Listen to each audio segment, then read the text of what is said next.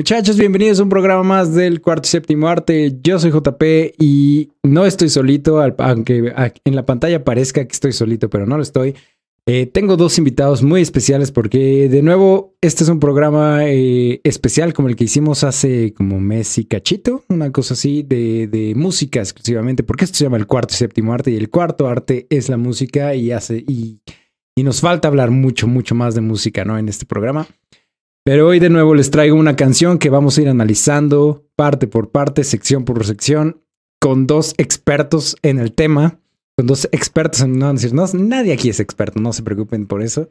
Eh, pero son dos grandes amigos y sé que les gusta mucho esta canción. Primero que nada tenemos, regresa con nosotros eh, Romero, que, que prometió no salir encuerado para no romper el internet. Por favor. No traigo pantalones.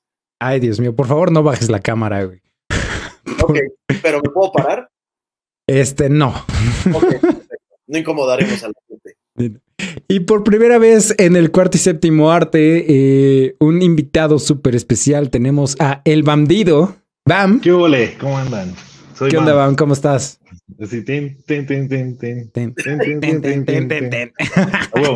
¿Qué onda? Este, en vivo desde la Ciudad de México, ¿es correcto? Así, purépecha radicando en la Ciudad de México.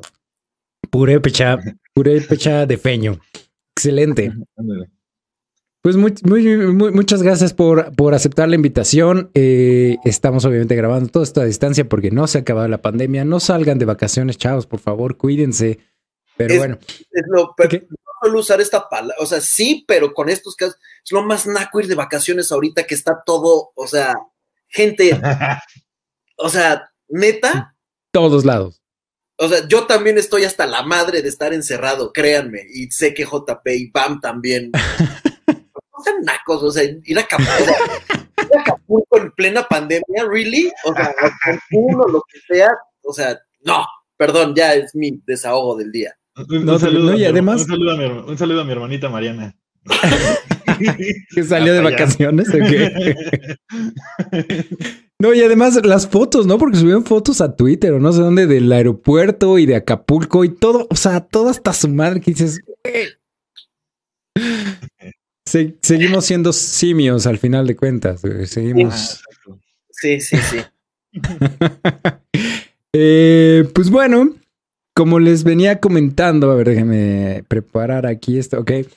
Les tengo una canción eh, especial para estos dos invitados que tuvimos, que tenemos aquí en este momento, déjenme, ¿cómo pongo? Ahí está. Ahí está. Eh, ahí está mi software. Reaper, que es mi, la, salvación de mi vida, este software. Eh, nunca me cansaré de recomendarlo. y aquí ya tengo preparada la canción. A ver, antes de que empecemos, ¿alguien tiene alguna idea de, de qué? Ah, porque oh, como amigos, como ustedes saben, no les digo a mis invitados nada, no les digo, ahí está, ahí está, ahí tengo unos códigos yo para entenderme, pero no les digo nada. Este, ¿alguien sospecha qué canción es? No. Eh, la vez pasada no, y dijiste que a Bami a mí nos puede gustar, entonces estoy pensando en algo como más hacia lo punk old school, puede ser. Ok. Eh, veo, que la guitarra ahí en el canal 7 hace como sí, muy bien, justo eso, ¿no? ¿Eso te da alguna pista de qué canción puede ser, Bam? Pero no sé si vaya a ser punk, porque otra cosa que tenemos en común, eh, Romero y yo, pues es toda la música guapachosa, ¿no? De gusto vernáculo. Entonces, hasta, ahorita que vi eso, dije, igual esta es la de Caballo Dorado y es como... es la, es la que te la que te puse hace un rato, Romero, es la de sonido, sonido la changa, güey. Sonido la changa. no, pues no. Creo que los dos están un poco alejados de lo que es, pero les prometo que les va a gustar. Va. A ver, ahí va. ¿Listos? Venga. Va. Escuchamos un pedacito y luego, bueno, damos pensamientos iniciales y ya, pero ahí va, pues. ¿Qué tal? ¿Sí saben con él? ¿Cuál es son él? Claro, pues es el máster. Para mí es eh, mi favorito de esos cuatro güeyes. O sea, Creo que. Bueno, ya vamos a decir quién es. sí, sí, sí, sí. Eh, While My Guitar Gently Weeps de los Beatles.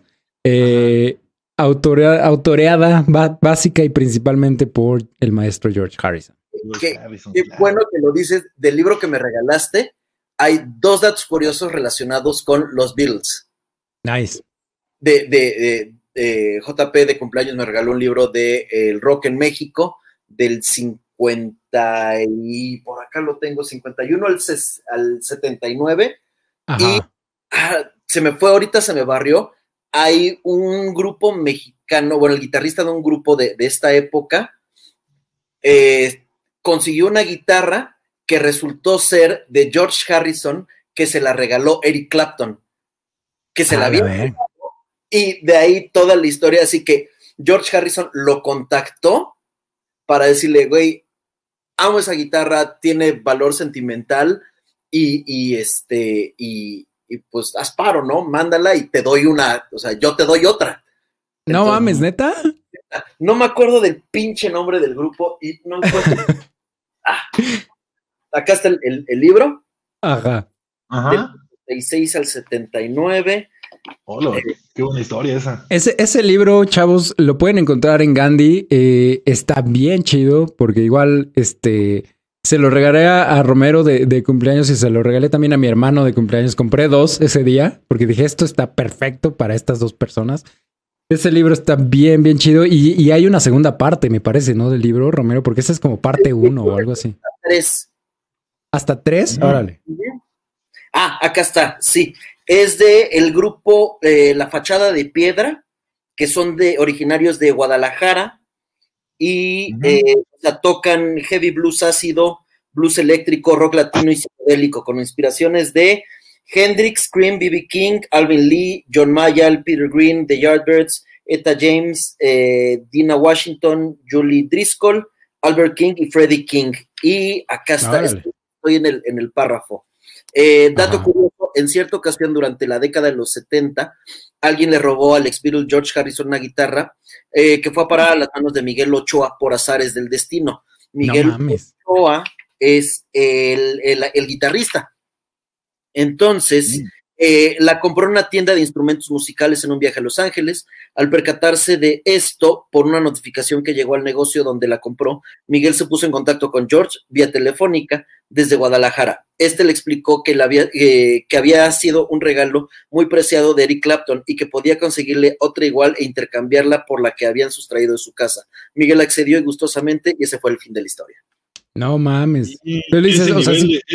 ese nivel de facts son los que maneja mi querido Romero. Sí, pues por, eso, por eso son invitados en estas, en estos programas especiales. No sé este mucho de música, tengo los useless datas así. También el sobrino, de Johnny Laboriel, eh, no sé si es o fue baterista. ¿Es todavía? Baterista de Paul McCartney. Sí, exactamente. Este, Abe, Abe Laboriel. ¿No? Abraham Laboriel. Ya, todos sacándose los conocimientos, ¿no? También el baterista de The Who es, es un chavo que es hijo de Ringo Starr, al que enseñó a tocar Kid Moon. ah, no mames. Sí. Pero bueno, ya. Aquí venimos por George Harrison, ¿no? Que es el. No, es, ese es momento de todos estos datos. Es, para eso es esto. Pero, pero sí, ¿no? La, la rola es este Igual, bueno, mencionabas hace un momento, Bam, que es tu favorito. También, creo que también es mi Beatle favorito. Este. Probablemente ahí peleándose un poco con, con McCartney. Pero, pero sí, George Harrison siempre ha tenido un lugar muy, muy especial en su corazón. Especialmente Something, ¿no? La canción Something, que tal vez en otra ocasión analizaremos. También buenísima rola. Debo de no soy tan fan de los Beatles como ustedes dos. Ajá. los ubico, o sea, mi admiración hacia ellos son lo que lograron para toda la música, o sea, nacen y todo lo que viene, o sea, todo lo que sale. Eh, recuerdo que en algún momento con una amiga, eh, ella estudiaba diseño y producción publicitaria, y decía, es que me pidieron hacer un póster, ¿no? Y se me ocurrió una idea de vincular como tres, tres bandas que se influenciaron y lograron así meter cosas. Entonces era, si no mal recuerdo, una, eh, la letra de, las, de, una canción de, Elvis con la tipografía de los Beatles, con un fondo con una cruz como las que usaba Black Sabbath. Elvis era los Beatles, eh, los Beatles inspiran a Ozzy y Black Sabbath. Entonces, esa relación que hay. Entonces, para mí, los Beatles son como el parteaguas de, de, del rock. O sea, me gustan sus rolas, me sé algunas. Eh, igual, eh, Harrison es como el que mejor me cae. Este, creo que luego pondría a Ringo por los Simpsons. Este, ¿Qué? ¿Ringo qué? unas cosas de él que dije, eh, vámonos para atrás, ya no eres tan chido. Es como, es como Peter Chris, güey, de Kiss, ¿no? nadie le importa Peter Chris, güey. no, pero no, no, yo también, no, este, la verdad, las composiciones es, es que exclusivas de Ringo, las composiciones que, que, que dio Ringo a los Beatles, no son mis favoritas, definitivamente, o sea, no, no me encantan. Pero lo que sí me gusta muchísimo de Ringo y lo que sí admiro bien cabrón de, de Ringo Starr es de es su este su capacidad de, adaptar la batería a la canción, ¿no? Que es algo que no todos los bateristas pueden o saben hacer, ¿no? O sea, la, gran mayoría de los bateristas yo diría que es como que, ay, yo soy el baterista y todos síganme, ¿no? O sea, y ahí como vean. ¿no? Y, me he topado con esos bateristas en mi vida, en mi, en, en la carrera poca o mucha que pueda yo tener me he topado con pocos bateristas que saben acoplarse a la canción como un Ringo Starr. Sí. Eso es lo más Sí, es que, ajá, sí, no, aparte de seguirle el paso a, Paul y a Lennon juntos, no cualquiera, ¿no? Incluso, eh, no, incluso esta canción, simplemente la parte que acabas de poner, es como justamente lo que acabas de decir. O sea, sí. de entrada ya sabemos que la canción es While My Guitar Gently Whips, que es justo de entrada con lo que te aparece la rola. O sea, hay una guitarra que está sonando ahí. Sí. Y, el sonido de, de, Ringo Starr no es como el, principal, o sea, como que nada más está completando el. Sí, literal es el puro hi-hat. Ahorita lo escuchamos parte por parte, pero vamos a ver eso, ¿no? Como Ringo, Ringo sabe, dice, a ver, pues yo voy, yo soy el baterista, pero voy a hacerme un paso atrás para que la canción brille, no para que la batería brille, ¿no? Eso es algo hay, un documental de bateristas, no recuerdo si es documental o anuncio de, una marca de, batería en, particular, pero hablan de la técnica Ringo, ¿no? Que dicen, eh, cuando, alguien dice, put some Ringo on it, o sea, saben, o sea, a, qué se refieren, o sea, que, que, incluso la, corporalidad de, Ringo al tocar la batería viene con un feeling que, que se refleja en su sonido. Es un video. ¿Mandé? No, es que Billions también put a ring on it. no, es un video, es un video que sacaron Romero para cuando Ay, eh, no sé si, si iban a entrar los Beatles al, al Salón de la Fama del Rock. Ajá. Eh, no sé si era los Beatles por, en, conjunto o exclusivamente Ringo Starr. Como... que sí, sí, Sí, ya, ya, ya recordé. Ajá, era alguno, una de estos, no sé si eran los Beatles en conjunto o Ringo Starr solito, pero era cuando iban, iban a meterlos al Salón de la Fama, hacen este video, ¿no? Que sale Dave Grohl, sale Abe Laboriel, que ahorita hablábamos de él, salen un chorro de bateristas de muchísimas bandas, todos hablando de Ringo, ¿no? De, de cómo los influenció, de cómo, de... Ese video está poca madre, lo pueden encontrar por ahí en YouTube. Si no, les pongo el link en, en los comentarios del, del podcast. Mm. Pero, pero sí está bien chido ese video porque salen todos hablando de Ringo y porque todo, porque la gente como que siempre lo hace de menos. Es como, ay, la batería de Ringo es súper chafa, ¿no? Cualquiera ah, toca eso. y de hecho, me toquen esta entonces. y por ahí, no sé si hay un, hay un comentario que no sé si es real o es, o es completamente ficticio. Ah, el de Paul McCartney. El de Ringo es el mejor baterista del mundo y ni siquiera es el mejor baterista en los Beatles. según Paul McCartney había dicho eso, ¿no? Sí, pero es que al principio empezó por eso, ¿no? Porque Paul McCartney fue el que les pusieron para que como que se armara bien el contrato, es lo que entiendo. O sea, como que él ya entró así de, hey papi, quiero ser rockstar. Entonces, ah, a tocar con estos, ¿no? Y ya entonces como que de ahí se le agarró un poquito de no tanta buena onda pero al final la neta sí, o sea, yo digo que, que le me caga, pero pues por pura payasada, pero la neta sí es un, no cualquiera le sigue el paso a esos dos güeyes, ¿no? Al, al Paul y al John. Sí. ahorita seguirle el paso a, a, a Solo lo hacía. Ah. listo, ¿no? ¿A qué? Que seguirle el paso ahorita a John, nada más es quedarte quieto y listo. ¿Sabes quién le siguió bien? ¿Sabes quién le siguió bien el paso a John? La CIA. Ah. el gobierno de los Estados Unidos. Vamos a hablar esto de conspiraciones o de música. ¿De qué se trata? De todo, de lo que quieras, Bam. Este es un podcast libre, no te preocupes. ya, último. Este... bueno, lo vi en un tweet que, eh, ¿cómo decía?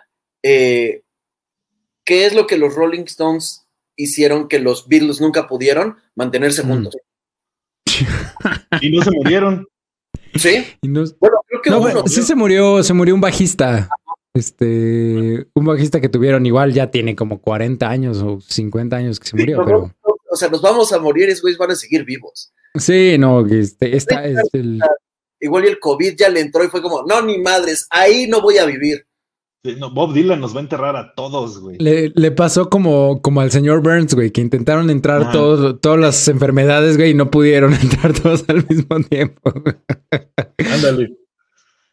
Pero bueno, este, un poco, eh, un poco siguiendo lo que veníamos diciendo, esto de, de Ringo, por ejemplo.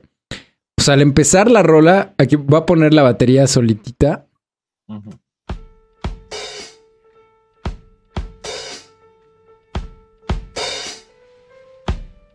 súper sencillo, ¿no? Es bombo, bombo, tun, tun, y, el hi-hat, tun, tun, y ya con eso, güey, que dices, ya, ya con, o sea, no necesito más, güey, la rola no necesita más.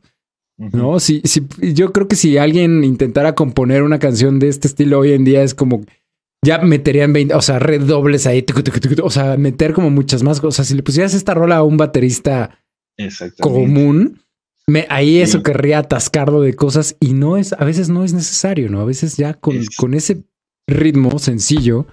Exacto, tienes. Y como que, eh, mira, tengo este riff. Eso es lo que, lo que me encanta de, de Ringo. Exacto, es como que, o sea, tengo este riff, o sea, George Harrison, tengo este riff de ting, y entonces este güey ya no quiere protagonizar más porque ya sabe que ahí está como el motivo de la rola, ¿no? Entonces, está chido porque es como, como dices, a lo mejor un baterista muy prodigioso podría como, uy, aquí puedo hacer y la chingada, pero es como una plática, ¿no? Así como que, mira, ahorita está platicando George Harrison y yo le estoy diciendo, ajá, así me imagino a, Ringo Starr. Exactamente, es que nomás, estoy complementando un poquito, güey, ¿no? exacto. Y este, ajá. ¿Qué tan complejas son las canciones de los Beatles. Es que, ah. es, que está bien, bien, bien raro, güey, porque depende. Ajá. O sea, hay unas canciones que son muy, muy sencillitas, literal, muy, muy sencillitas. Y hay canciones que están bien, bien complejas, que, que tal vez no lo parecen, pero cuando te metes neta a estudiarlas y a, y a este y a sacarlas y a todo esto, ves que sí está, estaban muy, muy cabrones. Es que, es que y mucho tiene que ver el contexto, porque ahorita ya escuchas esas rolas y dices, ay, ahorita cualquiera hace una de esas rolas. Sí, porque ellos empezaron con ese desmadre. ¿no? Exactamente. es como que mucho tiene que ver el contexto, porque, ay, ahorita cualquiera toca así. Sí, porque empezamos a tocar así a partir de estos güeyes. O sea, quieras o no, si hay mucha influencia incluso en todo. O sea, de los Beatles, cómo suenan en vivo, incluso los conciertos como son ahora en forma, no eran con los Beatles, incluso por eso fue que se separaron. No fue Yoko, amigos, fue Paul. Yo digo que fue Yoko, güey, pero esa es otra conversación para otro día, güey. Lo sigo escuchando, solo voy por una cervecita. Lo, corre, corre. Porque, o sea, estoy, Que, o sea, hacer algo tan sencillo, tan simple, requiere mucha creatividad y mucho talento. O sea, como dicen, no, es que ahora tiene que hacer todo súper complejo y es como de, no, güey, o sea, ve la simpleza, entre comillas, hacerlo, pero que tú puedes decir, con algo tan, tan sencillo, puedo abarcar todo esto. Y es que es, y es que es algo bien, bien raro, güey, porque, porque, por ejemplo, mucha música, eh, no quiero decir moderna, porque, porque esto de lo que estoy hablando se ha repetido desde la época de los Beatles y es algo que es constante. O sea, muchas bandas o muchos hits o muchos, muchos número unos a lo largo de, de, estos 60 años han repetido fórmulas, ¿no? Han repetido fórmulas musicales, ¿no? Las, los cuatro acordes, este, 1, 4, 5, 7. O sea, hay como que fórmulas que ya tienen, que suenan muy bien y que, y que casi, casi se garantiza que sean hits, ¿no? Este, para muestra la, la, la canción, ¿no? Four Chord Songs que, que, que cantan 20 mil canciones con cuatro acordes, ¿no?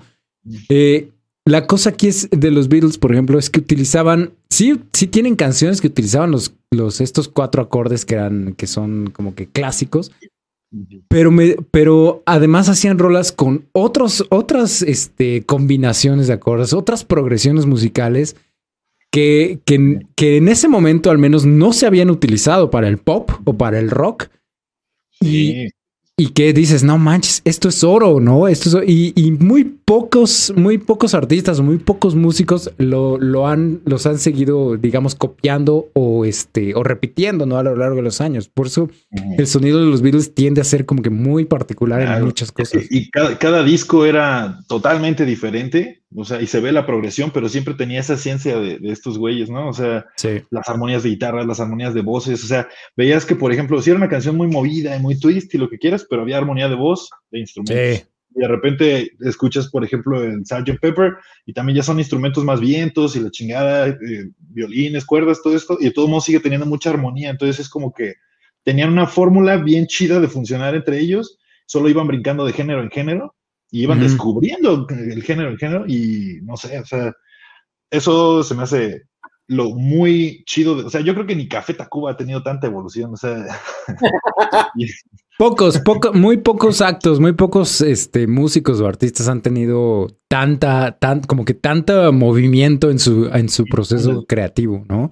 Exacto, este, Esta canción en específico, ya centrándonos, o sea, concentrándonos en, en While My Guitar Gently Whips, eh, o sea, eh, perdón, lo que compone, digamos, George Harrison de entrada es esta guitarra que, que me parece que el demo original que él grabó, que él compone, era, era un poquito como más folk, tenía como que una intención más, más al estilo Bob Dylan, como lo decíamos hace un rato. Y, o sea, ya eh, componiendo con los demás y bajo la producción de George Martin, la guitarra de George, de George Harrison termina siendo esto.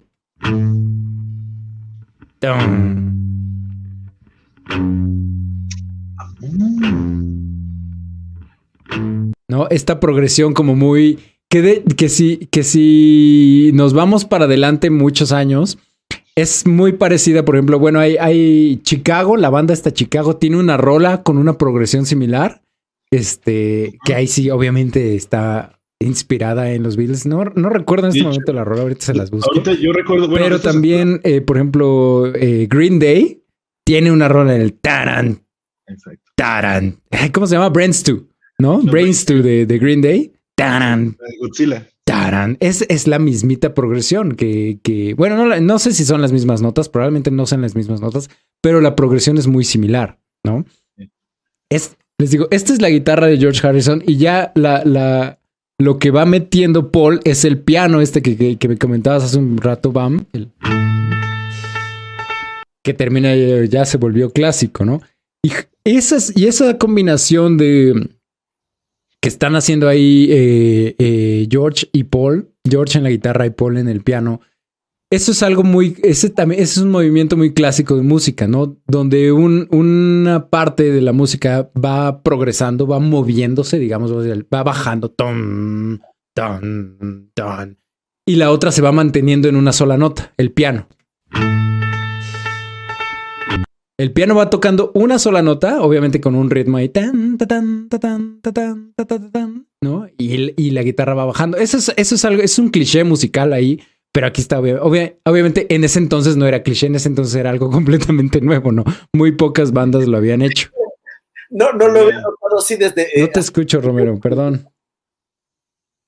Ah, ya. No sé qué pasó, pero no te escuchaba. Ah, ya, ya, ya, ya, ya, Algo así, hasta que descubrí el sonidito.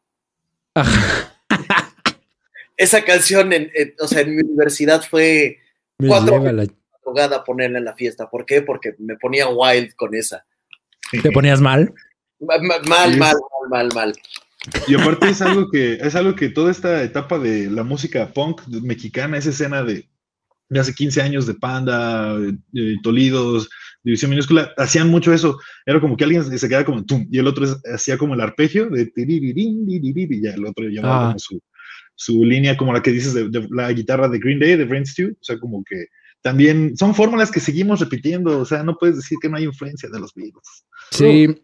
la canción que les decía hace un momento de Chicago es la de 25 or 6 to 4, 20, 25 o 6 a 4. Tiene un nombre bien raro, 25 or 6 to 4 Búsquenla o escúchenla. Tiene igual, es, el tan, dan, dan, dan, dan, dan, dan, dan, dan, dan, dan, dan, dan, dan, dan. Dan, dan, dan, dan, dan, dan, dan, que es, es la misma, o sea, no es la, no son las mismas notas, pero es la misma progresión hacia abajo, ¿no? Eh, como lo que decías de... Seven Nation Army tiene lo mismo. Es parecido, pero no es, es, es, creo que es otra progresión diferente. Es, como el timing, o sea, como va marcado el golpe, es lo que tiene en común con Seven Nation Army, o sea, como el bombo bien marcado y así, y creo que eso es lo que tiene que ver, pero sí, la progresión es diferente. Que de hecho, esa canción era soundtrack de Godzilla, esa película que salió en el... Ajá. no me acuerdo, pero bueno. No, esa es otra, güey, esa es la de... La de... Era esa la de Brain Stew. La de Brain Stew era de. Ah, sí, cierto, sí, sí, tienes razón. Y también Yamiro Kwai tenía una rola. Y... Ah, bueno, la, soundtrack. Alto soundtrack. Deeper Underground, la de Yamiro Kwai. Pero bueno, seguimos con los Beatles. Me salgo de repente, ¿ah? no te preocupes, güey. Para eso es este pedo, güey. y igual en el intro tenemos una guitarra acústica. Ah, que es este folk que les decía, venía yo diciendo, ¿no? Que supongo que en, que en este momento. Ah, bueno, porque hay que explicar algo también para los, para los jóvenes de hoy en día. Este, incluso para nosotros también, porque no, obviamente no somos de esta época que estoy diciendo. Óyeme, ¿cómo te atreves? Oye, este, eh, estas grabaciones las hacían todos al mismo tiempo. O sea, no era, no es como hoy en día que se graba la batería primero, y después el bajo, después las guitarras, después la voz y después extras, ¿no? No, en ese entonces era todos métanse al estudio, pongo grabar y órenle, ¿no? Dele. ¿No? Y si se equivoca alguien, pues otra vez empezamos todos desde el principio. Y que también eh, gracias a eso, bueno, gracias a esa fórmula eh, tenemos joyas como el juego de, de, Rock Band de los Beatles y de repente cuando va a empezar la canción hay tomas de cuando estaban grabando las rolas, ¿no? O sea, como las tomas que no quedaron que también en el disco de antología viene todo eso, pero son versiones de bien raras, como eh, es donde Revolution la hacen como una especie de blues, me parece. No sé, tienen muchas versiones muy chidas. Cambian. Pero sí, lo que voy es que eso de que se metían todos juntos y entre todos era como el mood que sentían y le daban pues la personalidad de la rola. La rola estaba hecha, pero la personalidad se la daban todos juntos ya, ya a momento de grabar. ¿Cuándo sale el, el, el documental de Peter Jackson? Sale ahorita en mayo o junio, güey, algo así. ufa. Sí, o sea, lo, vi y fue como de. Va a estar buenísimo, sí, va a estar muy, muy bueno. Sí, sí, sí. Ahorita creo que no estoy seguro si mayo, junio o algo así. O julio a más tardar, pero ya es por, por ahorita, por estos meses. Ya. Sí. Ok. Eso va, ese documental, chavos, búsquenlo, va a salir en Disney Plus, va a estar buenísimo. Es con más de 200 horas de material nuevo de los Beatles. Sí, güey, que nunca hemos visto. Eso va a estar bien loco. Eh, he visto pero, ¿no? ¿Cómo, cómo? No sé si ya he visto lo que ya hay de los Beatles. Es que hay muchísimo también. Sí, hay muchísimo. Hay, no, acabaríamos. Pausa que estoy. Eh, acá en Puebla hay un lugar que se llama Rockstalgia, que tiene un museo a los Beatles, a, parafernalia de los Beatles. Sí, sí, sí, sí. Sí, nada más que acabe maldita y cochino pandemia y vamos, porque me tocó este, ir a, entrevistar a, unos músicos para mi, tesis y este, y se pone, o sea, vas a ver gente de otra época actuando como si estuvieran en esa época, entonces es como de, ¿qué está pasando? Hay música chida y el ambiente es diferente. Qué loco. Ah, pero, pero a lo que iba, güey, con todo esto, es de que eh, obviamente están todos en el mismo cuarto, ¿no? Están todos grabando en el mismo cuarto. Y entonces, a pesar de que tenemos eh, eh, la canción track por track, hay cosas que se oyen de otros tracks, ¿no? Por ejemplo, en esta, en esta que se supone que es la guitarra acústica, se oye ahí muy al fondo, se oye el, el, el hi-hat de la batería, ¿no? El que está metiendo Ringo, muy, muy de fondo. A ver, otra vez.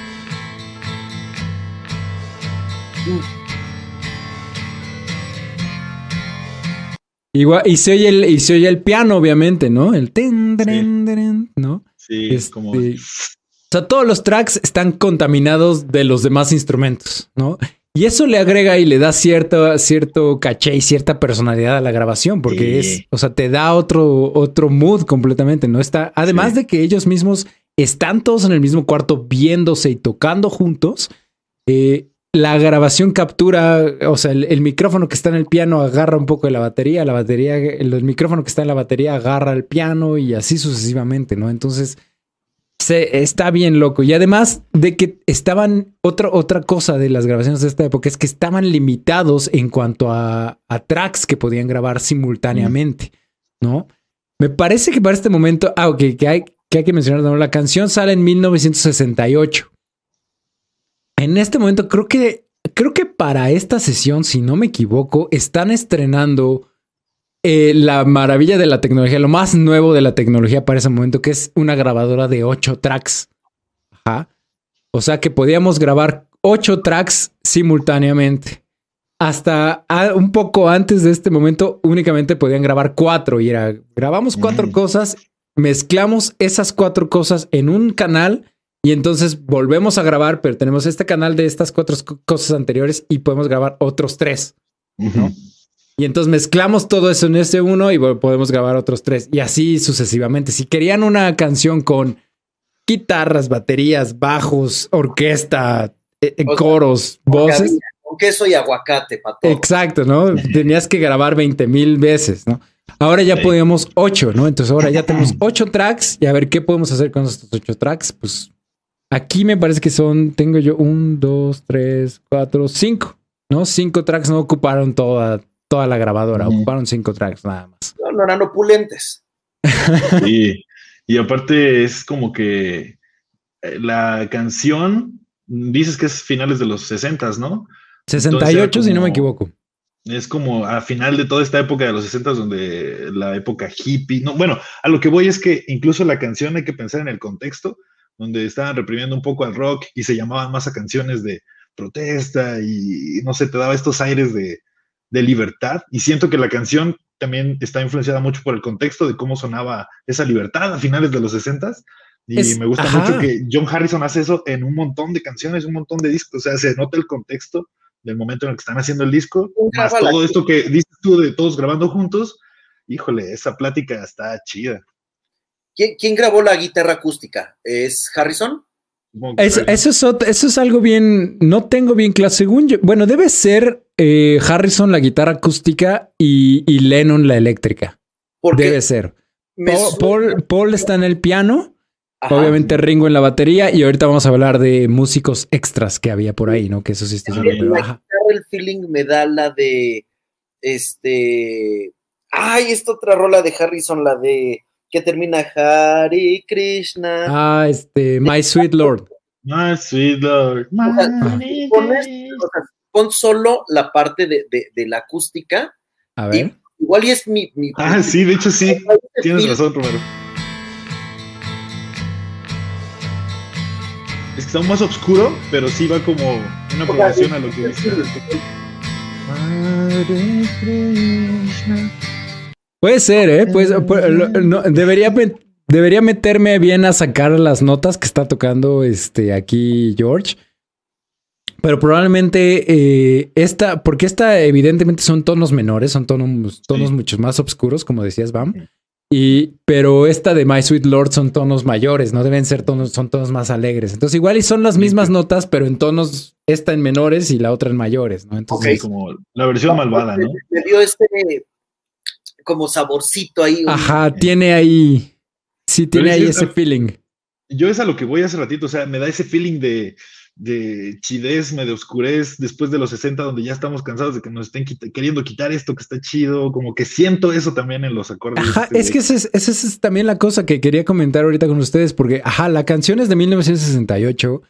Y en el 68 obviamente tenemos bien claro aquí en México lo que pasó en el 68, pero no sé si para todos sea tan, tan claro o todos estemos tan enterados que estos movimientos estudiantiles que vivimos aquí en México se estaban viviendo en muchas partes del mundo también, no solamente en México. En Estados Unidos hubo movimiento, hubo matanza de estudiantes en algún momento también. Francia. En París, París también tuvo sus movimientos estudiantiles. Chile y Argentina también.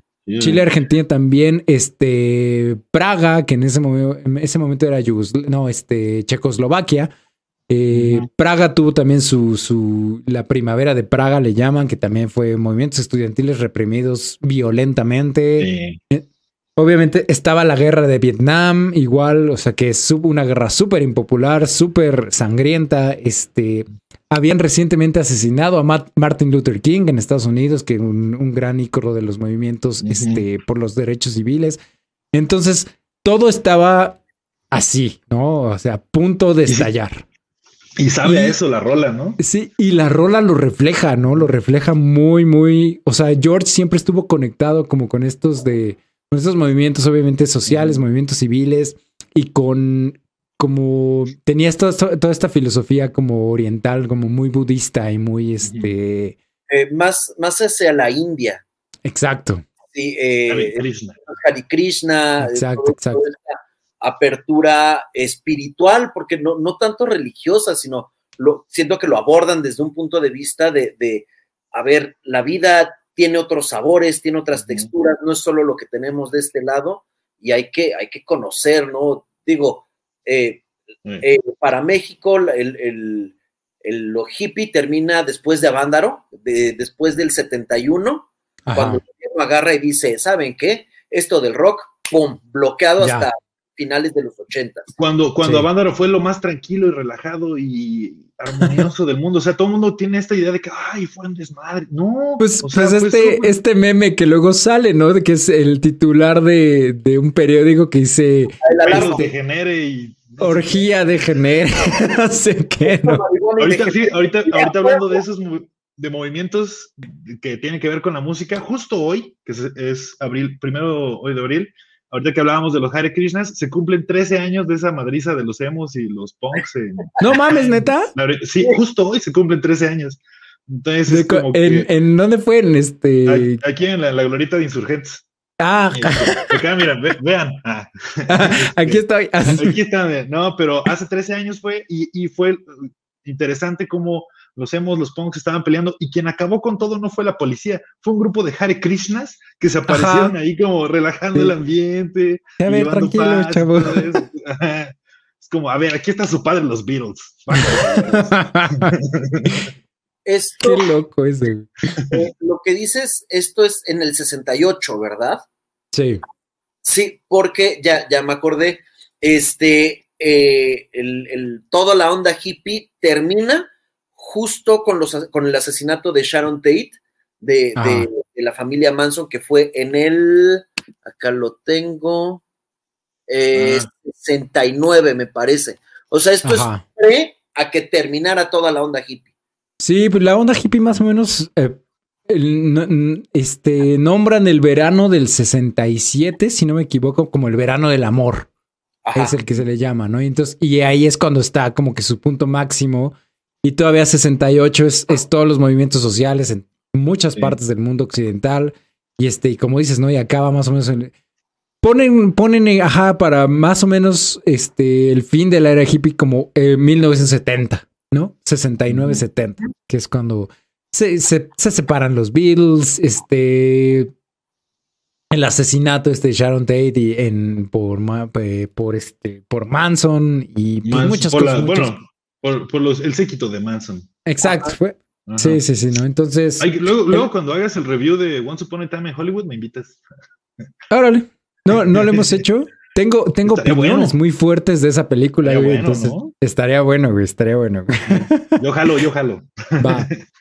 Entonces, ah, bueno, ahora sí, vamos a avanzar un poquito más en la canción. Porque, pues, el intro repite esta progresión de notas que veníamos comentando. Y justo cuando ya va a entrar eh, el primer verso de la canción, cuando va, antes de que empiece, digamos, eh, la letra, eh, escuchamos otra guitarra, ¿no? Porque ya, ya estamos diciendo, ¿no? La guitarra acústica probablemente es George Harrison, la que, está, la que la está tocando. La guitarra eléctrica seguramente es John Lennon. El piano estoy segurísimo que es Paul. Y obviamente la batería es Ringo, ¿no? Ahí ya, ahí ya están los cuatro, ¿ok? Y de repente entra otra guitarra, ¿no? Ahí haciendo este pequeño arpegio. sí. Muy, muy, primero muy, muy, este, digamos, escondidillo, pero conforme va avanzando la canción, esta guitarra va tomando más protagonismo. ¿Saben quién es, quién tocó esta guitarra? A, mí me suena como a John Lennon, pero me gusta eso de que de repente está quitando el palm mute y como, ay, la deja crecer tantito y la vuelve a apagar. Sí, está bien chingón, güey, está bien chingón. chido eso. Pero no, recordemos, están grabando todos al mismo tiempo. O sea, no hay overdubs, no hay, no hay, digamos, grabaciones posteriores. El productor, este... Los cuatro ya están tocando algo, ¿no? No, George Martin no es el que está tocando la guitarra. También pensé decir George Martin, pero no. Bob Dylan. El que está, el que está tocando la guitarra es Eric Clapton. Ah, nada más y nada menos que Eric Clapton. Esta canción eh, cuando la compone George Harrison y la presenta por primera vez a, la banda, pues todo, como que Paul y yo, ya de por sí ya estaban como que medio peleándose por ahí, como que estaban ya medio, este, medio, pues no en una muy buena situación, digamos. Peleas de, de ideología y de sonido. De todo, ¿no? De todo. Entonces, a la hora que presenta George la canción, pues como que los demás no la pelan mucho. Entonces dice George, ah, pues órale, chingón, güey, no pelan mi rola, vientos, ¿no? Entonces lleva su canción y se va con su cuate Eric Clapton, porque George Harrison y Eric Clapton eran súper amigos, es muy, buen, muy buenos amigos. Y le dice, mira esta canción que estoy componiendo, ¿no? Y Eric Clapton le dice, ay, nomás está bien chida, güey. Este, y, George Harrison le dice, le dice, quiero que toques guitarra en esta canción. Y, Eric Clapton le dice, a, ver, espérame, güey, o sea, gracias, pero o sea, nadie toca en los discos de los Beatles más que los Beatles, ¿no? O sea, los Beatles son los Beatles, güey. No me puedo yo llegar a meter y, y George, no, no, no, no, no. Yo quiero que tú toques guitarra en esta canción. Entonces vente mañana al estudio y la vamos a grabar. y, Eric Clapton así, bueno. Y entonces al otro día llegan al estudio, están todos ya ahí, ya están todos los demás puestos. Y llega George y le dice, este, bueno, ya obviamente conocen a Eric Clapton él va a grabar este, una guitarra líder en esta canción. Y todos así como, bueno, bueno, este, está, está, me gusta mucho esta historia, este, este pequeño como dato curioso, porque no está en, en, los créditos oficiales del disco y de la canción, no está, no aparece Eric Clapton, o sea, esto ya lo comentan hasta después, ¿no? Como que y de hecho, Eric Clapton, o sea, siguiendo como esta aprensión de es que nadie toca en los discos de los Beatles más que los Beatles, no quiso que aparecieran sus créditos e incluso quiso que su guitarra la, este, la mezclaran y, la, y el tono y todo sonara muy a los Beatles, ¿no? Porque, como dices, suena muy a una guitarra de John Lennon. Entonces, Pónganme así, digo, literal, digo, pónganme un sonido muy Beatles y sí grabo yo, pero no digan que fui yo. Es como, pues órale. Órale. traes datos de trivia, mi querido JP. Sí, sí, esto, esto está bien preparado. Nada No solo somos tres señores aquí Tres señores muy, muy prendidos, hablando de música. tres señores locochones hablando de música. Pero sí, es el, esta guitarra líder que tenemos acá es de este Eric Clapton, ¿no? Entonces, y empezamos con el primer verso. Tenemos en el track de las voces, el, el track que teníamos de la guitarra acústica, está ahí mismo la voz. Y la, y la voz está doble. O sea, se ve que ahí sí hizo dos tomas George Harrison de, de, voces, ¿no? Porque incluso se ve como que se desfasa de repente un poquito. Sí. Que eso, obviamente, hoy en día, en cuanto a producción musical, en cuanto a ingeniería de audio, eso casi, casi te, te, este, te, te crucifican, güey, ¿no? Si, si se escuchan voces dobles, si se escucha algo mal hecho así, te crucifican casi, casi, ¿no? Claro. Pero, ¿crees que Como crucificaron a los Beatles cuando dijeron que eran más grandes que Jesús. Eso lo digo todos los años cuando parto la ropa y agarro. Mira, soy más grande que tú. no mames. Pero a ver, vele decir eso al Cristo, al Cristo de Sao Paulo, güey, al que está en el ahí sí no va. Ah, pues vaya, pues, sí soy más chico que tú, Pero eh, no, a, lo que voy es como de, creo que es algo no, de, del rock en general, mm. rock, jazz, blues, donde estos errores, estos detalles de imperfección le dan la perfección a, o, lo que mucha gente dice es que tiene este detalle, este, esta, eh, vamos a decirle, suciedad al, grabar o, estos que, no, o sea, el pop, hay pop muy bien hecho, ¿no? Este, la otra vez estaba checando un, un, video de los músicos de, Luis Miguel, ¿no? Ah, son, no mames, sí. O sea, máquinas perfectas para tocar. Y escuchas un disco de Luis Miguel y no hay errores. Pero por lo mismo que no hay errores, es como dices, ¿dónde está el sabor? No. Tienen, les falta, y, y, es, y es mucho, o sea, sí, todo esto que estás diciendo, Romero, sí, sí, sí. Y es más aún en esta época, ¿no? Lo que son finales de los 60, obviamente prácticamente todos los 70 en cuanto a rock. O sea, ahorita los Beatles, Led Zeppelin, The Who, eh, ACDs y todas estas bandas, si tú le pones realmente atención a, los discos, a las canciones, no son perfectas, ¿no? Es, y, muy, y, muy específicamente, por, también Jimi Hendrix, muchísimo. Eh, muy específicamente también eh, Led Zeppelin, Jimmy Page es muy sucio en su forma de tocar la guitarra, no es muy preciso que digamos, ¿no? Y está bien, o sea, se oye, o sea, nadie le quita nada, o sea, Jimmy Page es Don Jimmy Page, ¿no? Es que, exacto, es porque así suena el rock, ¿no? Es lo que pasa, o sea, el rock suena así porque así lo empezamos a conocer. ¿Por qué los videojuegos de repente siguen saliendo de pixeles? Porque así conocimos los videojuegos. Entonces, como que es esa regresar al origen. Entonces se me hace chido que hay bandas que actualmente siguen decidiendo grabar todos juntos y les vale verga, sobre todo punks, que suena muy feo, pero de todos modos lo hacen y la actitud es lo que está chido. Sí, o sea, lo que importa no es la precisión o la, o la, este, la limpieza, lo que importa es la actitud, ¿no? Y la, y la, este, y la intención, creo que es lo importante. Por eso yo muchas veces, o sea, sí obviamente utilizo, hablo ahorita como productor musical, a la hora que produzco a, a las bandas con las que trabajo, este, sí, sí muchas cosas, sí se las corrijo, sí se las encuadro, sí se las, este, digamos, se las pongo como debe de ser, pero muchas, muchas cosas las dejo tal cual como las grabaron, ¿no? O las dejo tal cual como las hicieron con imperfecciones porque me gustan esas imperfecciones, me gusta que no suenen a máquinas, ¿no? Que no, suenen a que suenen a humanos tal cual. Hay algo que me raya en, así cuando lo llego a encontrar es cuando se escucha el, barrido en la guitarra cuando pasan. Bueno, ustedes saber de a, qué me refiero, ¿no? sí, sí, de trastes, ¿no? Que Ajá, como, diría Bob Ross, los happy accidents. sí, o sea, a mí, porque siento que es como de, no fue un güey que llegó y, no, es que se escucha sucio, o sea, es como de, así viene, no hay poder humano que quite ese sonido porque es parte del todo. Entonces, eh, estos detalles, ya, ya regresando a, a, la canción, son esas fallas que la hacen que, la nutren.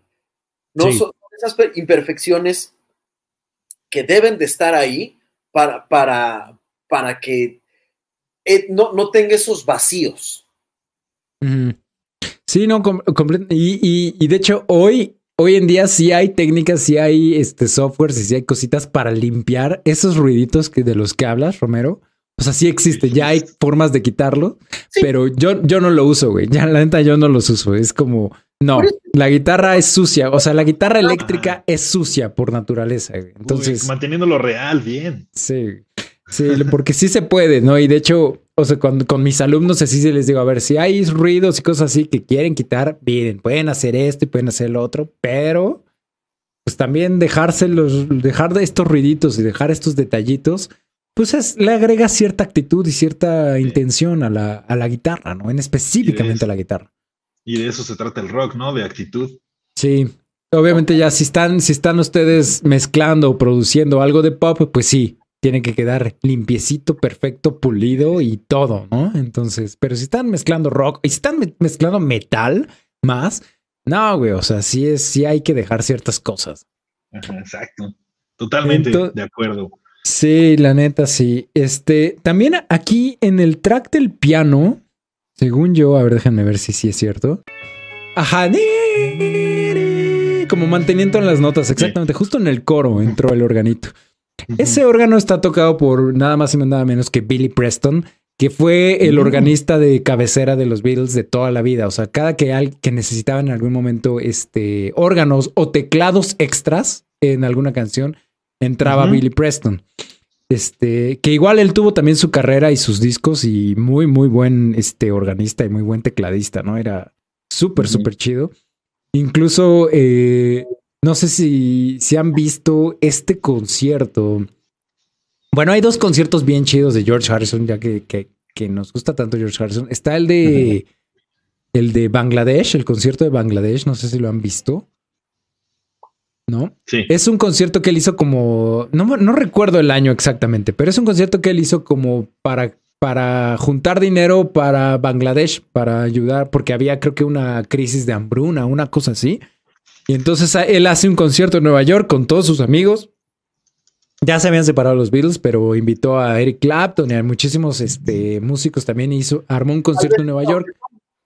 ¿Cómo? A su vecino así, casual. Sí, a, su, a sus cuates de la cuadra y este armó un concierto en Nueva York para recaudar dinero. Ese es uno, es, de, es setentero el concierto, según yo. 71, ya te busqué aquí el dato. Primero de agosto del 71. Ándale, ándale. Y este, y obviamente ahí está Billy Preston también tocando el, órgano y acompañando. Y después hay otro concierto bien chido que se hace al año de que muere George Harrison en 2002. O sea, eh, George Harrison muere en 2001. Ya se, van a cumplir 20 años en noviembre de este año. Este, en noviembre del 2002, cuando cumple un año de muerto George Harrison, igual sus amigos se reúnen y hacen un concierto también que se llama el concierto para George, ¿no? Literal Concert for George. Joya. Sí, buenísimo. Es, es, buenísimo ese concierto. Y, Sale su chavito que es igual a George Harrison. Es, como es igualito, Danny. Danny Harrison. está igualito. Sale, ah. sale, tocando guitarra acústica, Danny Harrison. Sí, es igualito. Sale, obviamente, Eric Clapton. Eh, entra Paul, está Ringo y está Billy Preston también ahí tocando los teclados, ¿no? Entonces. Es, es, fue de toda la vida, ¿no? Amigo de George Harrison, amigo de los Beatles de toda la vida. Entonces Ringo en la batería, obviamente los, este, John en la guitarra, Paul en el piano, eh, George en la guitarra acústica, Eric Clapton en, una, en otra guitarra eléctrica y Billy Preston en el órgano. Entonces tenemos al menos seis músicos este, simultáneos, ¿no? ¿Qué más teníamos por aquí, creo?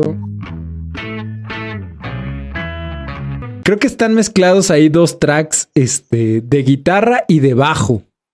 Por eso suena como tan, tan loco el asunto. ¿Cómo? Ajá, sí, están los dos. Y es, es cuando, ¿cómo se le llama? Cuando tú tocas una nota y el otro toca la séptima. La octava. la octava. Están octavados. No, no, no la octava. Bueno, sí, pero están como complementándose en notas, ¿no? O sea, Ajá, yo, creo que ajá, están haciendo armonías, ¿no? Pero yo pero creo que la armonía es, es en la octava tal cual. No, no sé si están haciendo como. Pues suena bien chido. Eso es lo chido de los virus que hacía la fecha todavía digo, ¿cómo demonios? Seguramente hay explicaciones, pero soy un total ignorante en la música. No, ah, claro. sí está. Otra, otra cosa que quería. Ajá, dime, dime, dime. Otra cosa que quería mencionar era eso de simplemente esto, ¿no? ¿Por qué estamos analizando los virus? Bueno, a lo mejor analizan otras cosas, pero México le tiene un especial cariño a, los virus, de que incluso apenas yo me enteré de que el país número uno de reproducciones en stream de los virus es México. ah, no mames, neta. Sí, yo no Spotify? sabía Ajá, en Spotify. Y desde hace mucho tiempo, sabes que hasta teníamos Universal Stereo, que era ah, básicamente. La hora de los Beatles. Exactamente. Entonces, a México le tiene muchísimo cariño. Yo apenas también me enteré de que cuando se, bueno, no se murió, me lo mataron a, al, John Lennon.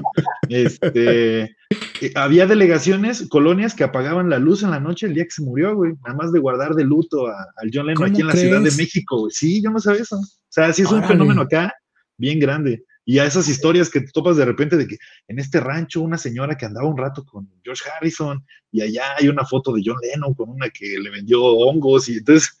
Pues ves que ves que está este igual como, como leyenda urbana de que vinieron en secreto a ah, ver a este.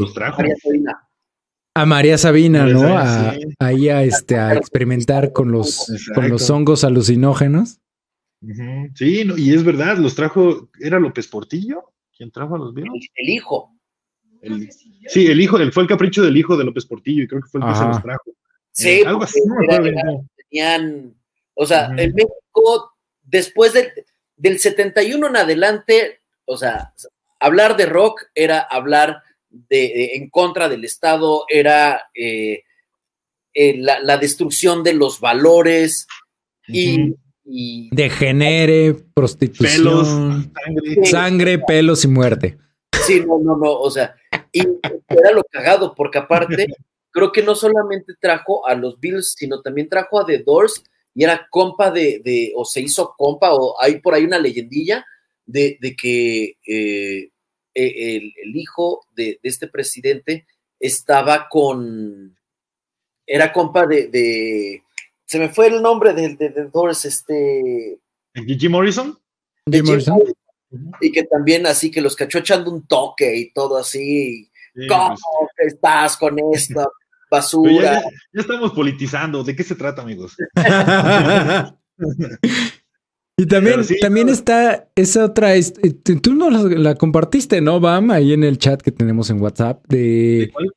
¿De, o, fuiste tú, Romero, no me acuerdo quién. Este de una, una banda de música este, tradicional mexicana. La, banda plástica de Yecapixtla, que fue cuando vinieron los, exacto, fue la banda, la banda, la, eh, banda plástica de Yecapixtla. Entonces juntaron unos músicos de vientos, de, mal afinados de un pueblito, que para cuando se iban los Beatles, sacaron covers que los pueden encontrar en internet, si quieren los ponemos ahí. Suenan horrible, pero son hermosos.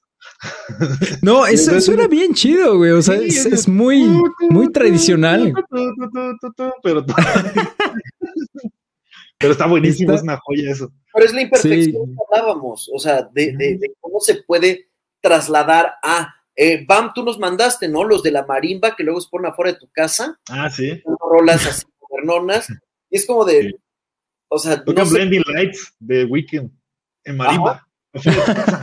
sí, sí.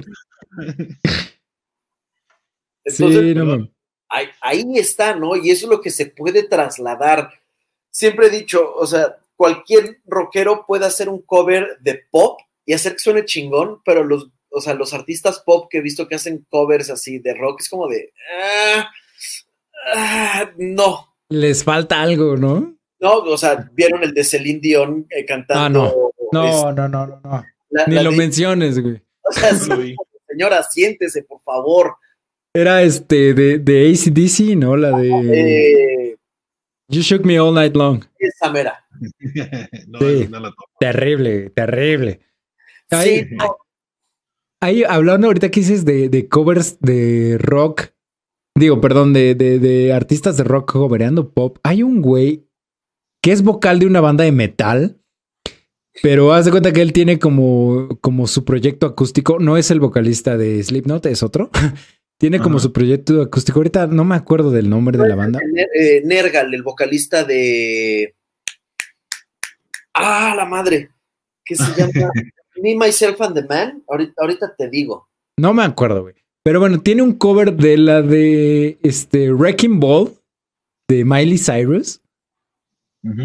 Ah, no que, el cover, que el o sea, neta, el cover, o sea, este güey le mete un pinche sentimiento a la canción. Que la canción dices está como cagada, está. Ah, ¿No? Pero este güey, así literal, eh, con su guitarra acústica y él cantando Wrecking Ball, dices, qué pedo, qué rola, güey. No mames, está, lo, voy a buscar también porque, porque igual y no hay versión oficial, es una versión en vivo que grabaron ahí en un concierto alguien con su celular. Está poca madre luego agarras la rola de alguien y la haces en otro lenguaje, que fue como lo que pasó con eh, Nine Inch Nails de Hurt y Johnny Cash. ¿Qué ah, personalidad le dio la rola? Es también cuando Bob, Dylan, cuando Bob Dylan escucha a Jimi Hendrix haciendo All Along the Watchtower en rock y dice Bob Dylan, oye, mi música suena muy bien en rock, voy a empezar a hacer rock. y, y voy a, lo que voy de los covers, justo de que estamos hablando de George Harrison, en el Woodstock de los 60 es cuando no me acuerdo cómo se llama este güey, pero hace un cover de, What would you do with a Ah, sí, with a little help from my friends. Y luego es el intro de la, de la, serie de los años maravillosos. Este güey agarró la canción, no me acuerdo. Joe Cocker. Se llama Joe Cocker.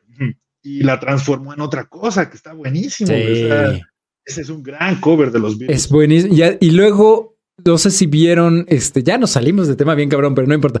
Eh, no sé si vieron este Across the Universe, este, esta película, igual que, tomaba, retomaba canciones de los Beatles que juntan las dos versiones, ¿no? De With a Little Help from My Friends. O sea, empieza como que sonando la versión de los Beatles y hacia el final hace la, como la transición a la versión de Joe Cocker.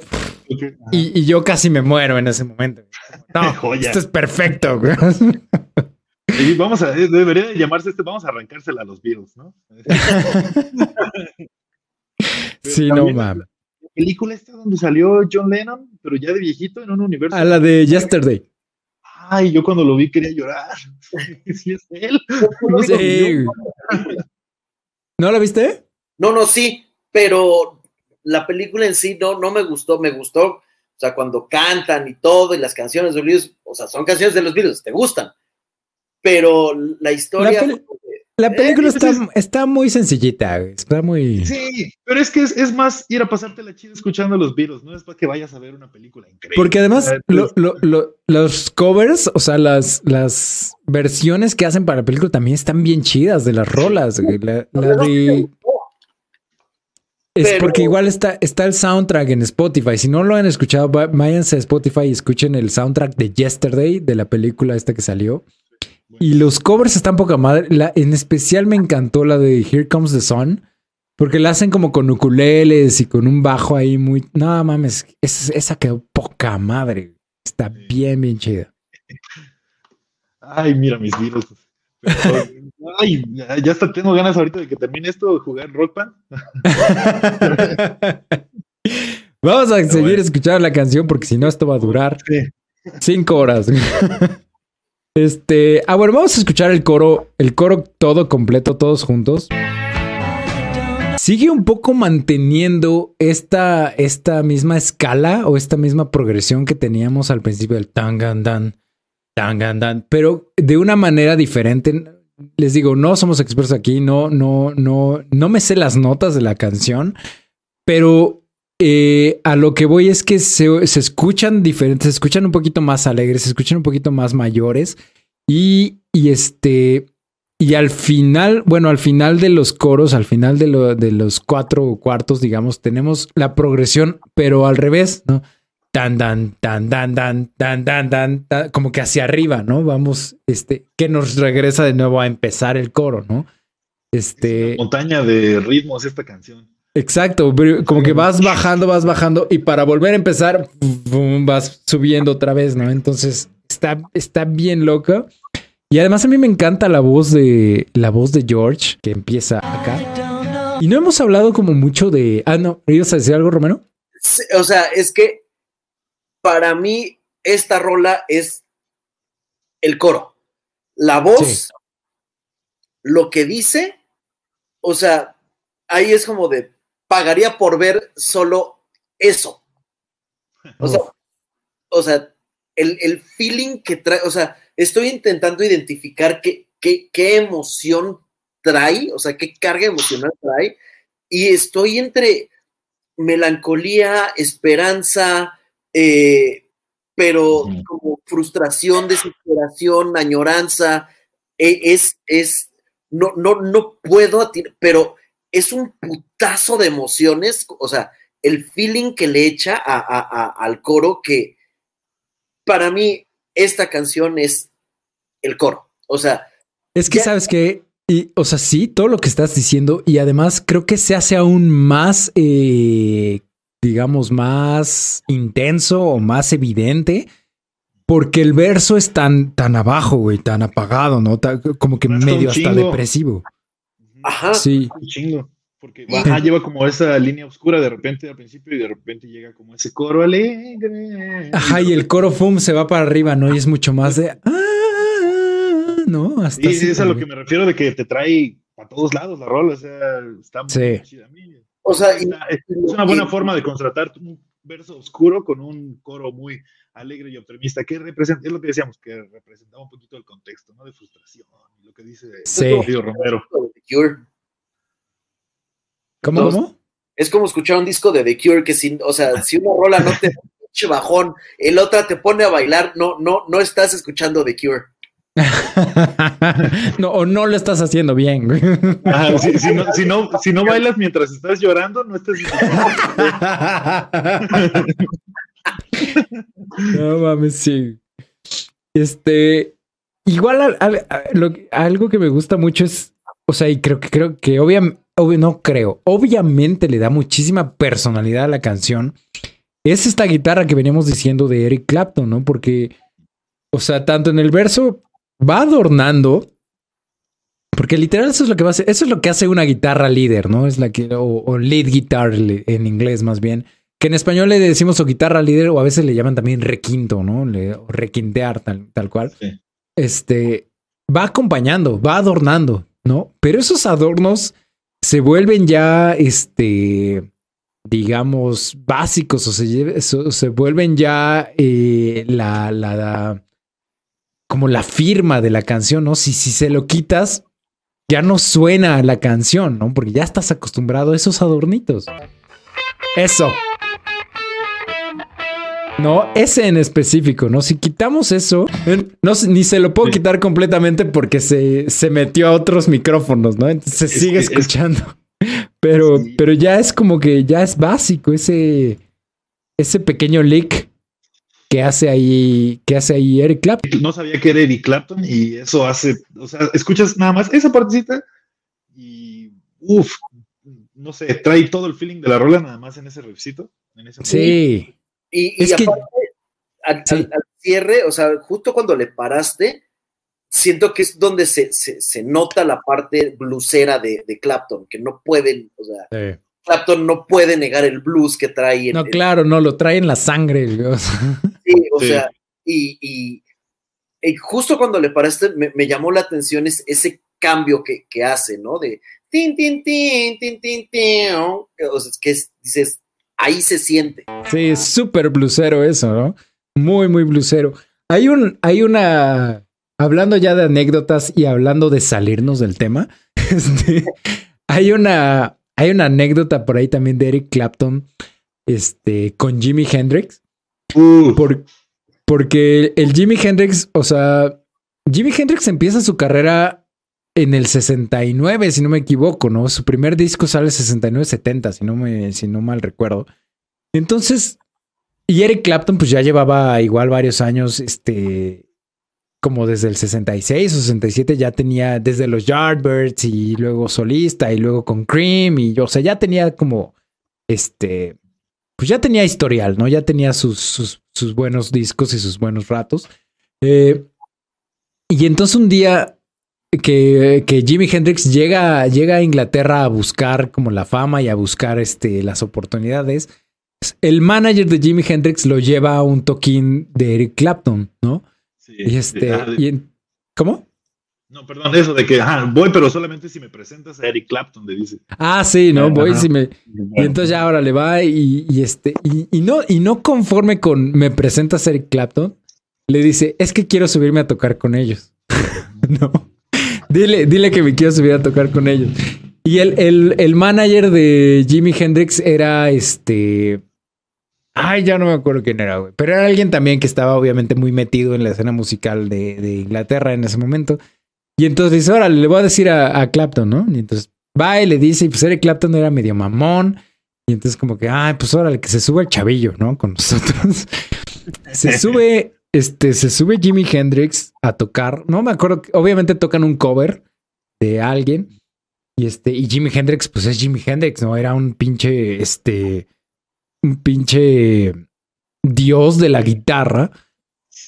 Y entonces, obviamente, se luce ahí encima del escenario. Y Clapton, que también era muy bueno, se quita la guitarra, la tira ahí en el escenario y se, y se sale, ¿no? Se baja del escenario y se mete a, su, a, su, a su camerino. Y llega el, llega el, manager de Jimmy Hendrix y, así como, ¿qué pedo? ¿No? ¿Qué pasó? ¿Estás bien? O sea, ¿qué onda? ¿No? Y, y dice que se encuentra el Clapton ya fumándose así casi casi medio, medio cigarro y le dice, es que no me dijiste que era tan bueno. No. si me hubieras dicho que era tan bueno, no lo no dejaba subirse con nosotros, güey. No mames. Yo, yo, la, versión que escuché es que ese güey ni siquiera podía prenderse el cigarro. O sea, que era como ah, que estaban temblando las manos de ¿qué pedo con ese güey? ¿Por qué lo traes? sí, pero. Ya, que, ya quedé yo mal con mis fans, güey. Exacto. está buena esa historia también. Nada más para agregar ahí como dato cultural, eh, de, lo que hablaba de las relaciones que hay entre generaciones y grupos. Eh, Lemmy de. Killmister. Ajá, era Roddy de Jimi Hendrix. Órale. Ah, sí, entonces, o sea, vean cómo, o sea. sí, se va, se va juntando y se va. Viendo de una manera, pero, o sea, esos, eh, ¿cómo era ese juego de Six Degrees? Que, es así, encuentra la relación entre. Ajá. o sea, estás a seis contactos de cualquier persona en el mundo, ¿no? Algo así. Ajá. Y, ahorita viéndolo así es como de, ya, ya de, de, de Lemmy, de Motorhead, ya podemos irnos a géneros que parece que no tendrían nada que ver con los Beatles. Pero ya, Lemmy, Hendrix, eh, eh, Clapton, Beatles, ya, así, Sí, se hace la conexión directamente. Y luego, o sea, si, y si seguimos esa conexión, o sea, que es como, o sea, Bills, Clapton, Hendrix, este, Lemmy, y Lemmy era super cuate de Metallica, güey. Entonces ya agregas, agregamos uno, más, ¿no? Hasta llegar a Greyjoy. Sí, güey. denme dos semanas y voy a encontrar así por... la conexión. Ajá, pero bueno, Vamos a seguir con la rola. Este, ¿O qué? ¿Ibas a decir algo, Bam? No, eso, de que, ajá, ¿en qué parte yo, tengo dudas sobre la rola. Eh, la letra. ¿La qué? la letra. ah, de la letra casi no hemos hablado nada. Eso, eso es algo que iba, les iba a decir, porque igual, este, los versos son, como veníamos diciendo, son medio hasta depresivos. Este, Déjenme aquí buscar la letra tal cual, porque ya la tenía y se cerró la maldita página. Eh, ah, ah, bueno, esto está bien interesante porque George Harrison se supone que empieza a escribir la letra eh, como en un ejercicio, este, como medio aleatorio, ¿no? Así de, a ver, voy a escribir algo de lo primero que me encuentre, ¿no? Y parece que abre un libro y la primera frase que lee en ese libro era Gently Whips. O sea, llora gentilmente, ¿no? Algo así. Y entonces él, él agrega el While my guitar gently weeps, ¿no? Mientras mi guitarra llora gentilmente, ¿no? Algo así.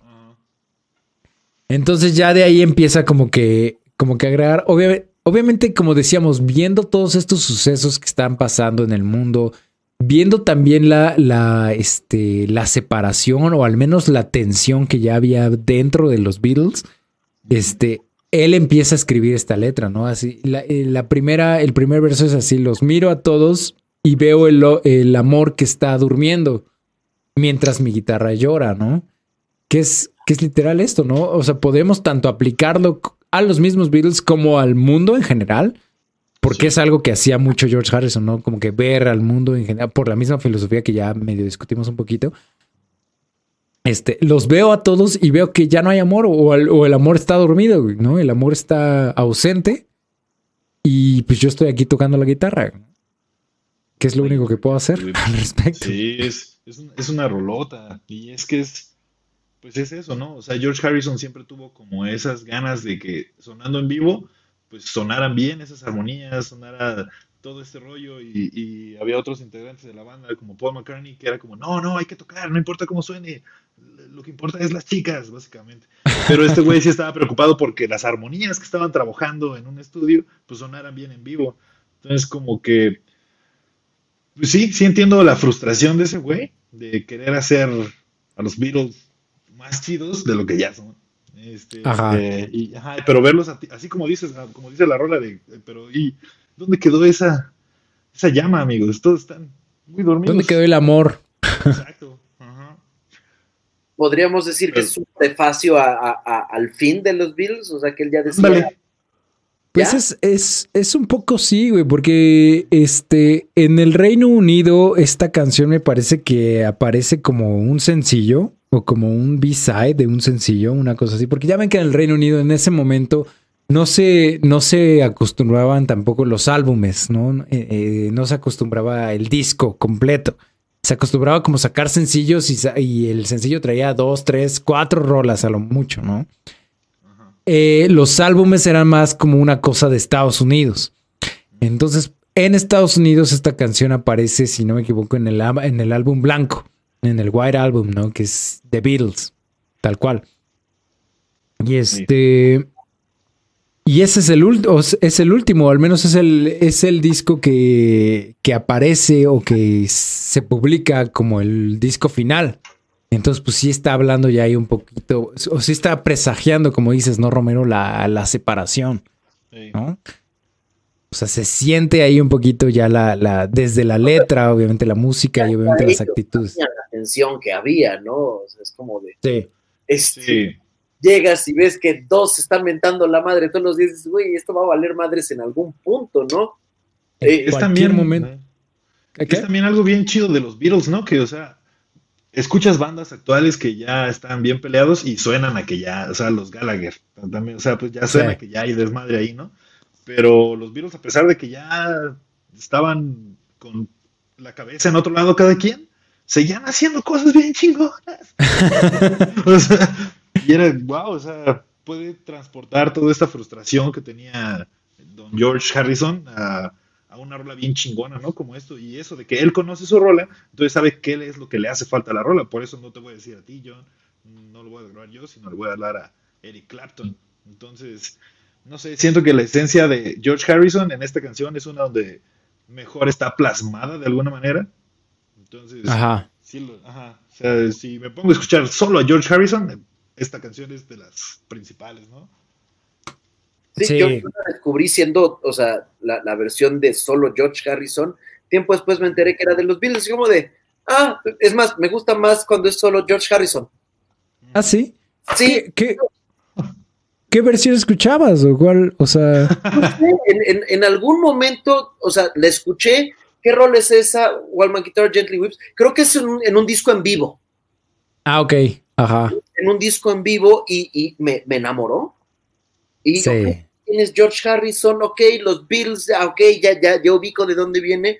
Y tiempo después escuché la versión de, los Bills y como que, no, igual y era porque la versión en vivo, pues ya un poquito más actual y todo, pero yo lo, la, digo, sé que es su canción, pero la escuché primero de él en un concierto solista porque la buscaba y la buscaba y, o sea, me salía el Beatles, yo no quiero la del Beatles, quiero la de George Harrison y una de las de, no, solo es versión en vivo y fue como de, ah, ok. Y, y pero pues al final es lo que dice Bam, es la esencia de Harrison.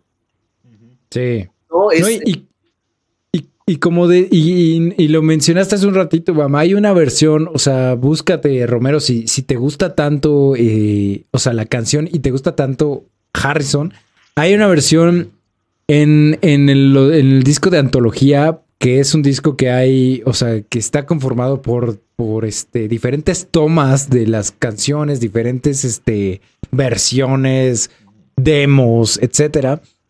Hay demos y hay otras versiones de esta rola, nomás Harrison con la guitarra acústica, literal, ¿no? Búsquenlo en Spotify, amigos, ahí está la antología. Este, exacto, está en Spotify. Sí, son dos, discos? de antología y ahí están. De hecho, hay, hay una versión súper chida este, de George Harrison que se ve que es su demo que grabó en su casa de Something. De nada más literal George Harrison con su guitarra eléctrica grabando Something. está buenísimo esa versión, ¿no? Está súper, súper chida, ¿no? Ese cuate igual era un genio. Híjole, ya que nos clavamos tanto en esto de los Beatles, también quiero recomendar este disco de Love que es ah, este, del musical, el, espectáculo que tienen en Las Vegas. Y sí. es, un, es un disco donde es la música de, los Beatles, o sea, es un mashup, haz de cuenta, de, varias rolas de ellos, pero no son sonidos electrónicos. O sea, como que agarran motivos o partecitas, riffs de algunas canciones, entonces estás escuchando de repente All You Need Is Love y te suena por ahí este, White Onion o lo que sea, entonces como que entre sus mismos riffs y rolas hacen todo un mashup mezclado de su música que, híjole, ese disco, amigos, Escuchen una tarde con una copa de vino y un cigarrito del color que quieran. Y Hay me encanta de ese disco del The Love, este, la versión que tienen de Sgt. Pepper's Lonely Hearts Club Band, que está, o sea, empieza Sgt. Pepper's y, la, y, se queda como, hace cuenta como que unos, eh, este, ay, que son como unos, unos cornos de orquesta. Tan, tan. Ah, no es cierto, no es cierto, no, perdón, es al revés. Es, es Hey Jude, es, o sea, literal, ah. la versión que conocemos de Hey Jude, con el final, el na, na, na, na, na, ¿no? Que se extiende, se extiende y, y entran, o sea, entra toda la orquesta y entra todo para este, este final climático de Hey Jude. Pero como que se va apagando todo y nada más se quedan los, los cuernos estos de orquesta. Y empieza Sgt. Pepper's Lonely Hearts Club Band. O sea, esa, esa transición de Hey Judah es perfección pura, ¿no?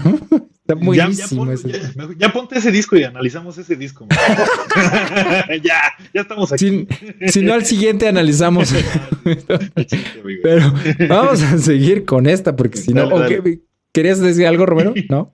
Eh, no, o sea, ya o sea, yo sé que tengo algo con los Beatles así chido, y ya me acordé cuando vino la orquesta de la BBC en versión band a tocar a los Beatles, que, que ¿no? Y, en Big Band suenan también.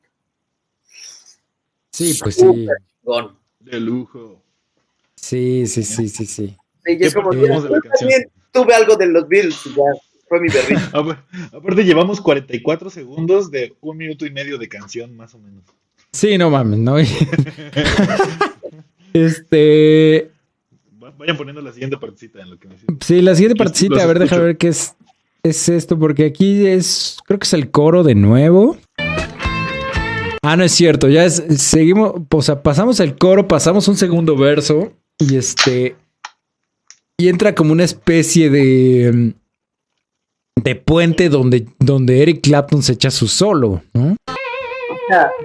No, puede negar la cruz de su parroquia ese hombre. Super blues. No, hay otra, no hay otra canción en la que escuches una canción llorando de esa manera ever. O sea, Eric Clapton.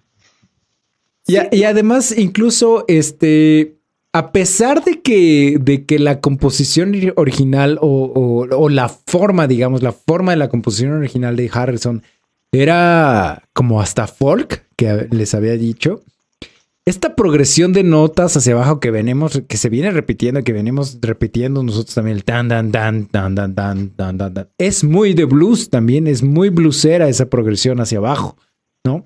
Eh, la vamos a encontrar, les decía, en esta rola de Chicago, en esta rola de Green Day. Hay otra rola también de CC Top. En este momento me, acabo, me acaba de regresar a la mente. De CC Top, que CC Top ven que son super blueseros, también blues rock. Este. Ah, es, este, esta, es la rola más famosa de CC Top, que en este momento se me olvida.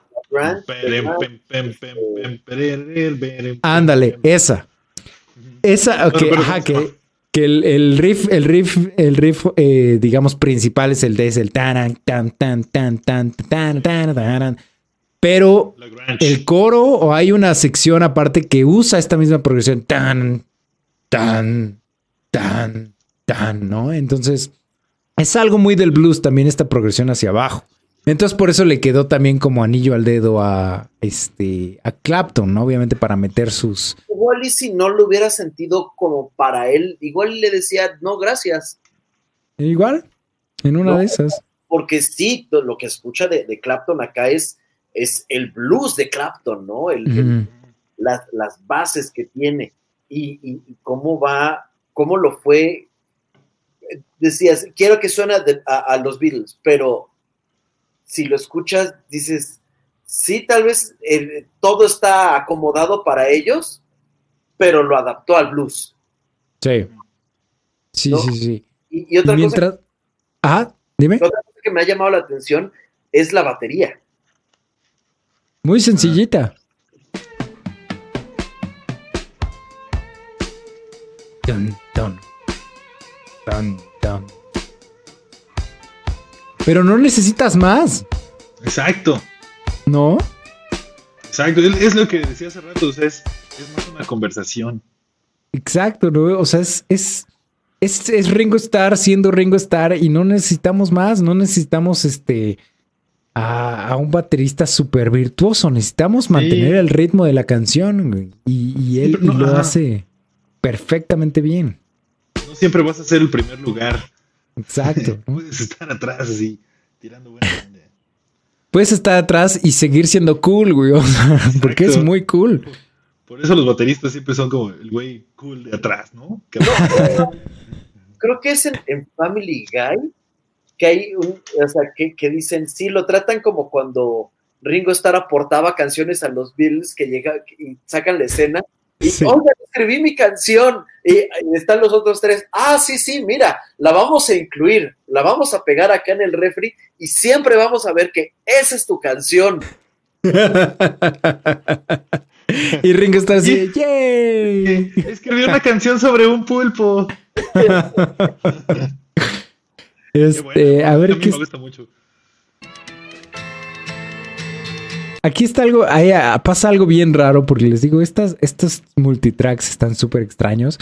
La guitarra acústica que normalmente estaba en este track de hasta abajo se pasa al track donde están el piano y el órgano. ¿Por qué? No tengo idea. ¿Qué, encontrar la manera de resolverlo. Hay, hay, algo que escucho que cuando pusiste la batería no suena como suena acá, que es el. ¿Acá? Le pegara. Ah, Sí, se ve que hay como ahí un. en el aro, ¿no? Ajá. Sí, se ve que es como en el arillo de la batería, un Pero no es, o sea, cuando pusiste la batería no suena eso. No, en la batería no está, no, en el tag de la batería no está. Ahí es, este, contras y. Ajá. Vamos a y contras. Ajá. Sí, nada más está en ese. Incluso está desde antes, ¿no? Ahí está. Mira, nunca me había percatado de eso. Se ve que está toda la rola. Simplemente es como que un, elemento rítmico extra, ¿no? Que quisieron meter por ahí, seguramente. Alguien, jugando con un lápiz que no se dieron cuenta. que se estaba grabando. Este, obviamente tenemos, tenemos el solo de Clapton, que ya hemos dicho. Este, tenemos aquí la guitarra rítmica y el bajo. Es bajo y guitarra eléctrica. Según yo, están juntos, están mezclados juntos. Ah, este... Porque dije, oh, ¿le puso distorsión Paul al bajo entonces? Es más bien los dos, ¿no? Ajá. Pero Paul, ¿ves, ves que Paul también de repente le metía distorsión igual a su bajo, ¿no? Entonces no sé. Pero yo creo que es la ah. guitarra más bien la que se escucha más distorsionada. Es que suena muy bajo. Sí. Ahí está, esa nota en específico, esta disonancia que mete ahí. Ahí mete como una armonía rarilla. Ah, se escucha re bonito, qué pedo. Sí, o sea, a pesar de que es el bajo, está tocando dos cuerdas. Sí. Y ahí también hay, hay un panderillo. No sé si ya lo escucharon. Ahí. Es como es el solo, metan todos los instrumentos que puedan. Ajá, locos. Este. Y luego regresamos otro, un, verso más. Ah, no es cierto, al coro, regresamos al coro, ¿no? Esa es la otra progresión que les decía, como hacia, hacia arriba, más bien, ¿no?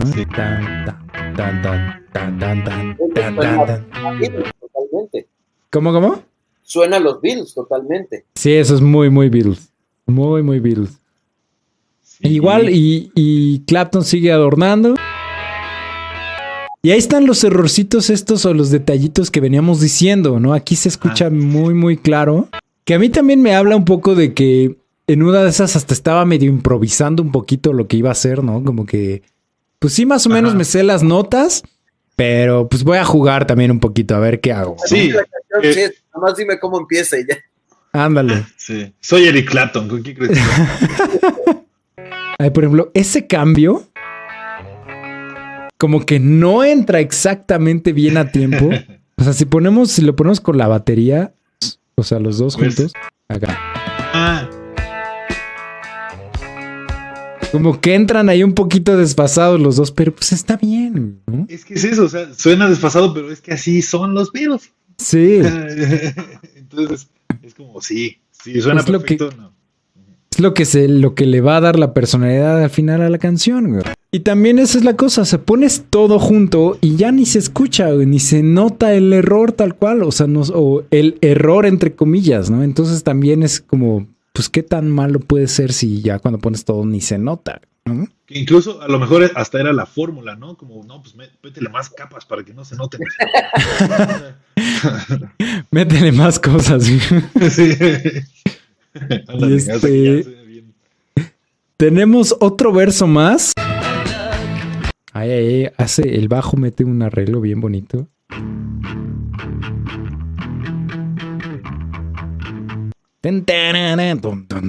No mames, soy bien poderoso eso. poderoso. Suena, suena, suena chido. Suena más oscuro, como con más. Sí, y de hecho, ahorita que hace, bueno, hace un momento que estábamos platicando de cómo los Beatles influenciaron prácticamente todo lo que escuchamos hoy en día, eh, está bien claro también eh, la influencia de los Beatles, aunque, aunque suene bien extraño y bien paradójico y bien irracional e ilógico, los Beatles influencian también de cierta manera un poco el inicio, o los inicios al menos del metal, ¿no? De este. Al menos influenciaron muchísimo al Zeppelin, que Zeppelin termina influenciando a Sabbath, y Sabbath, pues ya es metal, ¿no? Completamente. Eh, específicamente la canción, la de. Ay, ¿cómo se llama? Se me fue, no puede ser que se me vaya el nombre. Helter Skelter. Uf, Sí, que es que hay, ahí ya tenemos muchos elementos del metal, obviamente la batería muy sólida, muy rítmica y, el bajo y la guitarra haciendo estos riffs más pesadotes, ¿no? Que, que, según yo podemos empezar a escuchar un poco desde aquí, justo este que acabo de, de solear. O sea, eso ya, obviamente esto no es metal, pero ahí hay algunas cositas que podemos empezar a, a subrayar. Fíjate el cover. No, no sé si esté en, algún lugar grabación. Me tocó Rob Zombie echarse el, cover de Helter Skelter. Ajá.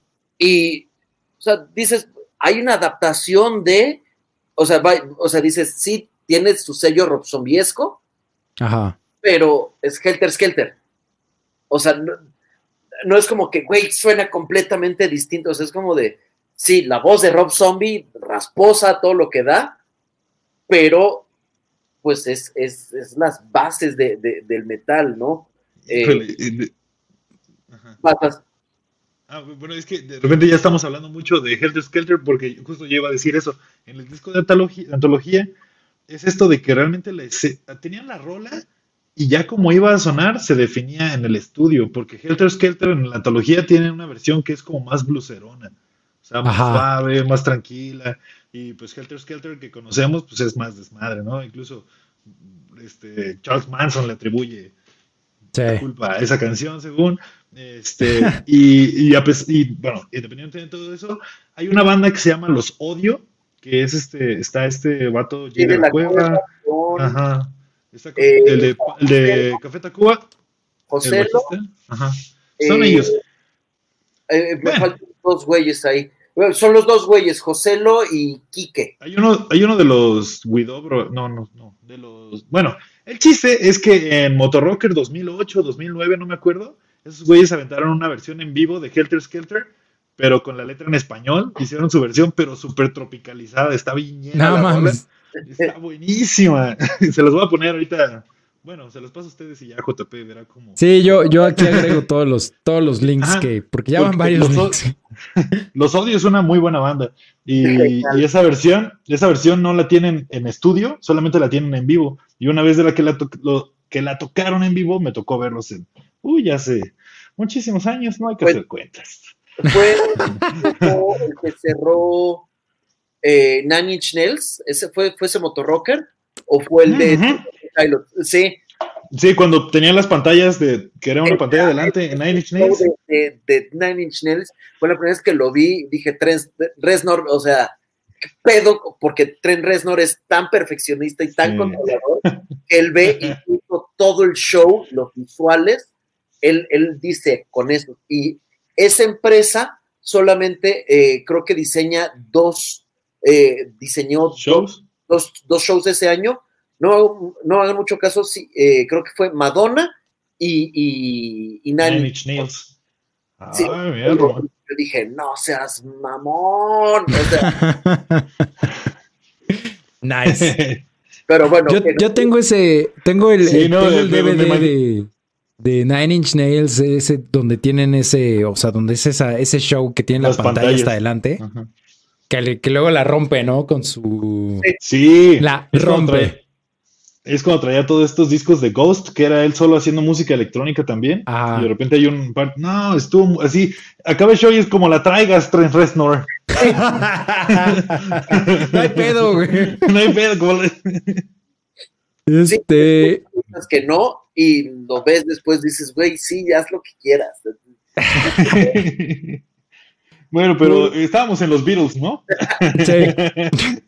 ya, pues, ya, ya, ya, de hecho ya estamos por terminar la canción porque después de este último verso que tenemos acá, tenemos como una especie de outro.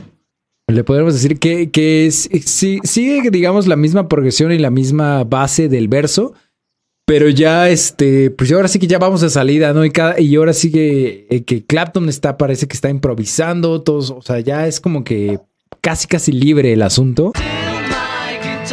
Tenemos ahí como unos coros extraños. Tenemos, obviamente ahí entraron todos los, todos los instrumentos de percusión que... Sí. Acá. El pandero, esta, este lápiz que decimos. Así y en la versión del disco, esta última parte, esta parte final de, digamos, de improvisación o de crescendo o de clímax, como quieran llamarle, eh, se va en fade out, se empieza a ir en fade out, se, va en fade out, pero aquí tenemos como el final, digamos, que como que no resuelve, ¿no? Ajá, queda aquí medio tropezado, ¿no? Al final. Sí, como que se queda al final en una nota. porque... ¿Qué seguía, Eric? Porque se supone, bueno, no se supone, ¿no? Eh, en teoría o en teoría musical, cuando acabas, pues debes acabar como en, un, en tu nota, este, en tu root note, ¿no? En tu nota base, ¿no? Tú esperarías que acabes como, que acabe esto en, en la nota que la empezó casi, casi. No, esperaríamos un don, como que, ay, pero no, acaba esta. Entonces. de Clapton, ¿verdad? ¿Cómo, cómo? sigue siendo la guitarra de Clapton? Sí, Clapton se echa toda la rola. Literal. Este, pero les digo, lo que esperamos es que como que resolviera la canción. La canción no resuelve, pero, pero también eso da una cierta intención, ¿no? El no terminar una canción resolviendo a tu nota base o a tu nota raíz, también dice algo, ¿no? También es como que es, es una intención ahí. Y, obviamente aquí la intención pues, es como que, ay, algo terminó mal, ¿no? Algo no está bien, ¿no? En esta... Sí, o sea, te das cuenta de que sí era improvisación. O sea, era como que hicieron, tal vez hicieron varias tomas y dijeron, esta es la chida, ¿no? O sea... Sí. Y haya acabado, no haya acabado bien, es la esencia del rock. O sea... no, y, te, como te digo, o sea, no es no es que acabe bien o, acabe, o no acabar bien, o sea, es como es acabar en una nota que no debe, donde no deberíamos acabar, pero estamos acabando ahí por una razón, ¿no? Por algo. Eh, Exacto. Este. De hecho, o sea, por ejemplo, Greyjoy, no sé si se acuerden, esta rola donde, donde participan ustedes, la de Roma. Este. No, no sé si se dan cuenta, no sé si ya está novio o no sé siquiera si le pusieron tanta atención, pero tampoco resuelve a la, a la, este, el final de nuestra canción tampoco resuelve en la nota base que deberíamos resolver en mi, y creo que acabamos la rola en sí, si no me, si no me equivoco. Sí. Este, pero eso está, está bien chido porque en vivo, por ejemplo, este, terminamos la rola como acaba, digamos, la versión de estudio, esperamos como un momentito y ¡pam! O sea, hacemos un, remate final para acabar ya en mí.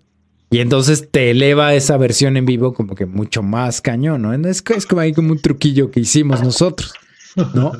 Pero, pero como que, ah, no sé, me gusta eso, esa idea de no resolver las canciones como en la nota donde debería, debería acabar. Es, es, darle otro, como, o sea, es como, ¿por qué voy? ¿Por qué te voy a dar ese placer de que acabe como... Sí. Como esperas. La de Lego que debería, de, Lego de Tetris que debería entrar acá y dices, no, que, te, que te genere ese, esa emoción de, de resuélveme, dame más. Sí. Sí. Exacto. Y, es eso, ¿no? O sea, el rock es eso, protesta. Entonces. Inconformidad. Pues, ajá, sí, exacto. Entonces, me, encanta. sí. Sí. a mí también me gusta muchísimo que, acabe así, ¿no? Representa un chingo de cosas, pues, o sea, ya como lo quieras ver, ¿no? Pero está muy bien que lo hagan mal. que lo hagan como lo quieran hacer. Ajá, exacto. Pero pues sí, ahí está, ¿no? Ahí está este While My Guitar Gently Whips. No, la vi. De los... ¿Eh? No vi venir la canción. No lo viste venir, no lo esperabas para nada. ¿Qué, qué, qué, qué te pareció al final esto? es, descubrir cosas, o sea, descubrir estos detalles que, que logran el todo, ¿no? Es, eh, es un rolón, pero, o sea, el bajo nunca lo había, o sea, lo había escuchado en, entero, pero nunca había desmenuzado. Nada más eh, la voz y la letra. Es, de nuevo, para mí, esa es la canción, o sea, el feeling que le echa, eh, para mí esa es la canción, pero ya descubriendo esos detallitos, o sea, son esos detalles que fueron manchando, pero llenando estos vacíos que, se pudieron haber, haber, quedado ahí y no ser un rolón, pero como están esos detalles, lo fueron construyendo en un rolón. Sí. Sí, sí, sí. Al final son todas las pequeñas piececitas que vas metiendo que, hacen de las rolas clásicas, pues las rolas clásicas, ¿no? Las, los, los hitos de, rolas que, conocemos hoy en día. Bam, a ti, o sea, en general, ¿qué, qué, piensas de la canción? Eh, me encanta, o sea, siempre me gusta muchísimo, incluso cuando soy muy fan de jugar el, rock band de los Beatles y cuando ponemos esta canción, pues a mí me encanta la parte de cantar y me encontré con ese conflicto de que dices esta parte de que John Lennon empezó a hacer como unos coros ahí muy extraños y los dejaron así para la versión del rock band. Entonces tienes que cantar esa improvisación que se aventó. Ah, mames. Entonces está, está bueno, o sea, como que dices, uy, no lo estoy haciendo bien y según yo cantaba bien. Yo no canto bien, pero, pero está bueno. O sea, se me hace bien chido como algo que surgió así de, de, la emoción o el feeling que se estaban transmitiendo ellos al momento de tocar, tú lo puedes um, proyectar de alguna manera jugando me parece que me está pagando Rock Band, pero no es así, amigos. O sea, jueguen ese juego, está bien, está bien chingón. Al, eh, el, cheque de Rock Band llega este, la primera semana del mes, güey. No, no te preocupes. hay que empezar bien. Gracias, Rock Band. y eh, Romero, a ti, o sea, además de que, además de que tú ya habías escuchado la canción, o más bien tu versión favorita era, digamos, la solita de, de Harrison, pues la versión original o la versión completa, ¿qué te parece? No, no hay. Sí siento, o sea, emocionalmente una diferencia. Ah, es, son mis músicos, soy yo y, acá es, somos nosotros, ¿no? Somos los cuatro vatos que, la armaron y que ahorita el mundo está a nuestros pies y, este detalle, ¿no? Que, que, había, bueno, que se mencionó, el, prefacio al fin, ¿no? Eh, ya estoy viendo que todo está valiendo madres, voy a expresarlo, voy a sacarlo. Y, esta canción ahí está, ¿no? Creo que eh, la parte de eh, I don't know why nobody told you how to hold your love, es como de, cuando entendí y leí lo que decía, fue como de, están, al final los Beatles son amor. Mm. o sea, sí. Es, lo que los caracteriza. Es más, incluso en eh, Nick and Playlist, ¿no? Cuando lo mencionan de They had it all figured out, I just want to hold your hand, y es como de sí, ¿no? Y al final Harrison lo plasma así como de no olvides lo que es el amor, no olvides, o sea, no te claves con, este tema que, que está eh, ahí opacando todo, ¿no? Pero creo que es mi rola favorita de los Beatles, creo que es mi rola favorita de Harrison, este, creo que es simplemente perfecta. Ese detalle de tener a Clapton ahí agregándole su personalidad, a pesar de lo que decías, ¿no? Que él pidió que fuera como de ellos, no, le, le, da ese je ne sais quoi a, la ropa que, que, la eleva a otro pinche nivel. O sea, me, pone muy de buena. Muy, de buena. Me, me, inspira, ¿no? A, a, todo va a estar bien. No hay pedo, o sea, al final vamos a estar bien, chido. O sea, sea lo que. Nice. Sí, es, es un rolón, obviamente. O sea, este estaba viendo aquí en, en el artículo de, Wikipedia ya para, para, ir más o menos cerrando. Este ven que luego la revista Rolling Stone hace como sus sus este sus ranks, ¿no? De, de las mejores canciones de bueno, tiene este, ¿no? Las 500, las 500 mejores canciones de todo el, de todos los tiempos. Está While My Guitar Gently Weeps, está en el lugar 136. Eh, está en el lugar en el séptimo lugar de las 100 mejores eh, canciones de guitarra de todos los tiempos. Eh, está en la número 10 de las 100 mejores canciones de los Beatles.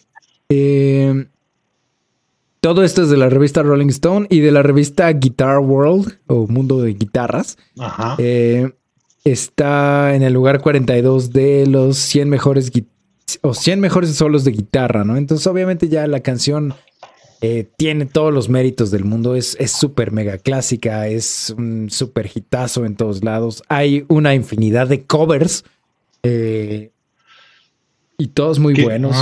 Es, algo, es algo que también iba a mencionar de esta película de animación 3D. No, es stop motion. De, ah, este cubo. Cubo, Two Strings, ajá, y que incluso esta, ay, ¿cómo se llama esta morra? Eh, hace un cover de la, canción de Well My Guitar Gently Whips, que es como el tema principal de la película, y se me hace bien chingón eso, ¿no? Como han pasado alrededor de 50 años y siguen agarrando esos temas y siguen sonando súper actuales. Es como, los Beatles son unas joyas. Todos esos que dicen que los Stones, no, también están bien.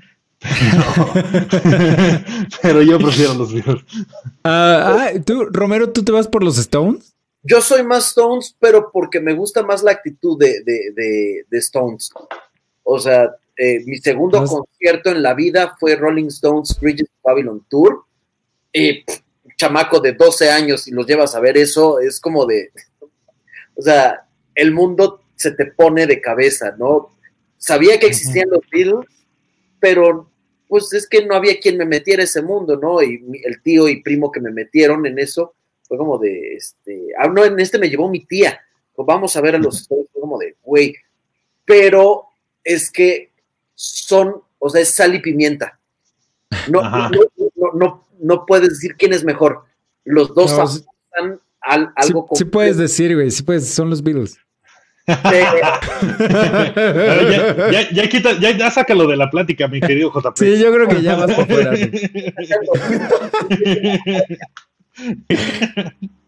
bueno, y a ver, y, y, y, ok, ya, ya oímos de George Harrison, de, o sea, por parte de los dos, pero eh, quiere, quisiera saber su opinión entre Lennon y McCartney. ¿Quién? Romero. Lennon. Eh. Vas a tener un problema, va creo que me cae mejor McCartney. O sea, en algún momento fui, fui Lennon así de, no, no fui Lennon, no como que, wow, es que estaba en contra de la guerra y todo eso. Después, les digo, me enteré de un par de cosas así, de que era medio machista con, su señora y... Medio. Y dices, ah, y McCartney se me, hace, más noble, ¿no? Más, más bonachón, más, eh, aporta más a la humanidad.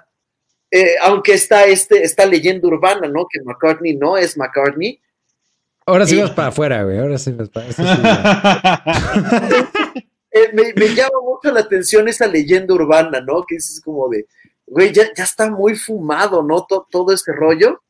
Pero no, yo me quedo, con McCartney, ¿no? Más, más, que, más que Lennon. Eh, más que Lennon.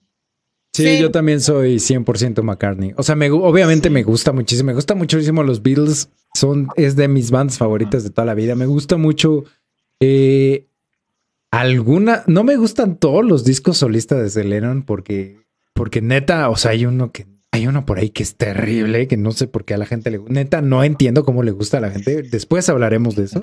Este, pero siento que los discos solistas de McCartney son, fueron o han sido hasta la fecha muy superiores. Incluso sacó uno en, apenas en diciembre pasado.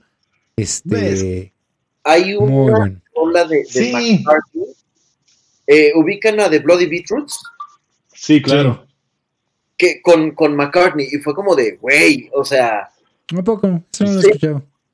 Sí, pues entonces... también de, ajá. También The Cure, The Cure con el hijo de McCartney, se The Cure, bueno, el hijo de McCartney estaba tocando el órgano y sacaron la de You say yes.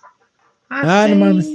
Ajá. Está buena ese cover. y canta, y canta mi querida tía Roberta. Entonces suena bien bonito.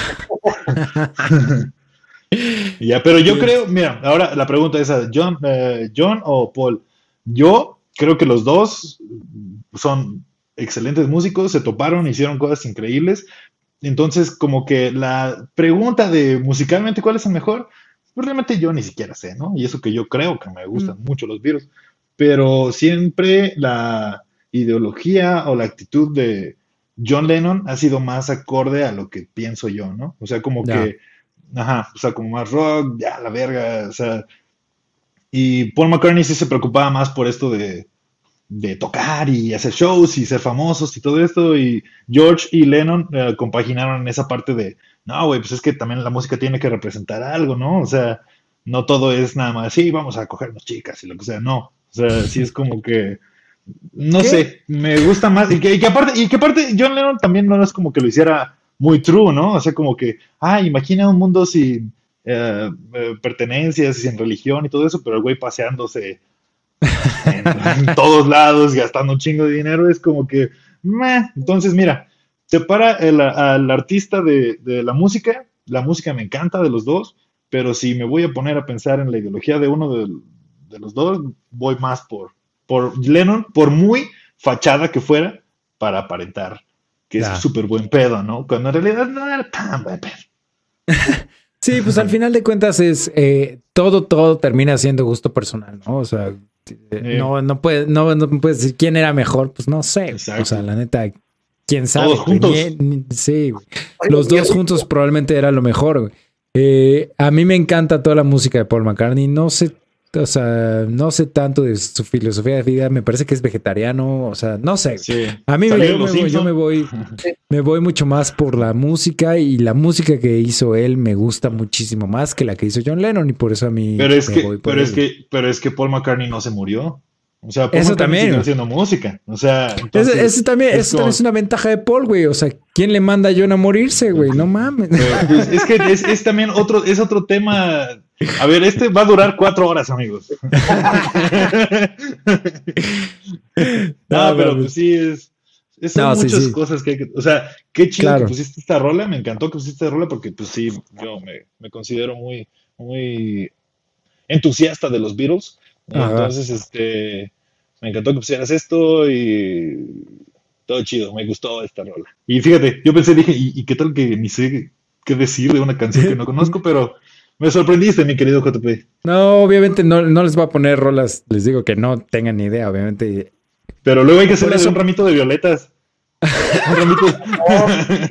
por eso, por eso ven que pregunté, pregunté en el chat así de quién puede entrar al podcast. Ya me dijeron ustedes, ah, ok, ellos dos, entonces ya sé qué rola va a poner. No, pues si me hubiera dicho igual y, este Memo y Camus, pues no pongo esta, güey, pongo otra, no sé, güey, ¿no? Vamos a analizar una de Greyjoy. Ándale. Este, pero bueno, vamos ya cerrando porque ya vamos dos horas y dos minutos, según esto. Eh, Romero, ¿algún, algún este, red social o algún lugar donde quieres que te busque la gente? Eh, pues últimamente ya le, entré bien al TikTok con, la agencia, ¿no? Proyector, eh, arroba proyector EP. Y pues eso lleva a la de el Instagram, proyector-imagen, el Facebook Proyector Esencia y Percepción, y en Twitter, eh, donde no hablo de temas de chamba ni nada de lo que me gusta, o sea, eh, sí hablo de lo que me gusta, pero soy un poquito más suelto y no meto eh, venta. chamba. Sí, es este en Twitter que estoy como Alex Defin, T-H-E-F-I-E-N-D. Y pues ahí, ahí sí esperen lo peor de mí. Eh, soy un poquito más decente y profesional con estos temas, pero sí, ahí síganme consejos de comportamiento, comunicación no verbal, este, pues ahí ya también los dos han estado, ¿no? En partes de, invitados para temas de senso-percepción, de emprendedurismo, todo eso, pues ahí, ahí le estamos haciendo la, luchita diaria. Nice. Vientos. Eh, Bam, ¿algún lugar donde quieras que te busquen, te sigan? Yo estoy ahí, eh, ah, no me acuerdo nunca bien de mis redes sociales, pero es arroba Bamberto en Twitter, donde estoy más activo. Este, de todos modos, cuando lo retuiteemos en Twitter y todo eso, ahí van a ver. y, yo voy a poner todos los, o sea, obviamente díganlos, pero yo pongo todos los links pertinentes aquí abajo. No soy no soy músico, soy amigo de estos dos tipazos. Este, pues pero tenemos. Ya no sé a dónde señalar. Yo, yo estoy abajo, según. Ajá. Pero pero, pero bueno, ahí estamos. yo soy más diseñador gráfico, animador, ilustrador. Y pues ahí, cualquier cosa que se ofrezca. Ahí está. Mientras no les guste más los Stones que los Beatles, ahí estamos. Pues bueno, muchas gracias, chavos. Muchas gracias, Bam. Muchas gracias, Romero. Este, espero que les haya gustado este episodio y les guste la rola y les gusten los Beatles. Y este, y pues nada, vamos a dejar esto hasta acá. A mí ya saben, JP, arroba Johnny Colors en Twitter, en Instagram y en Twitch. Eh, el podcast está en todos los servicios más finos de podcast, eh, como el cuarto y séptimo arte. Estamos en Spotify, estamos en YouTube, estamos en iTunes, estamos en todos lados, ¿no? Y pues nada, suscribirse, comentar, compartir, todo lo de siempre, denos cinco estrellas en iTunes un review. No nos hacen nada de daño, al contrario, nos ayudan muchísimo y muchas gracias por escucharnos. Nos, nos vemos, nos escuchamos el próximo domingo. Gracias de nuevo, Romero. Gracias de nuevo, Bam. Like, sí, like y compartir, toque y roll. Exactamente, ¿no? y no se olviden de ser increíbles. Bye bye. Dale.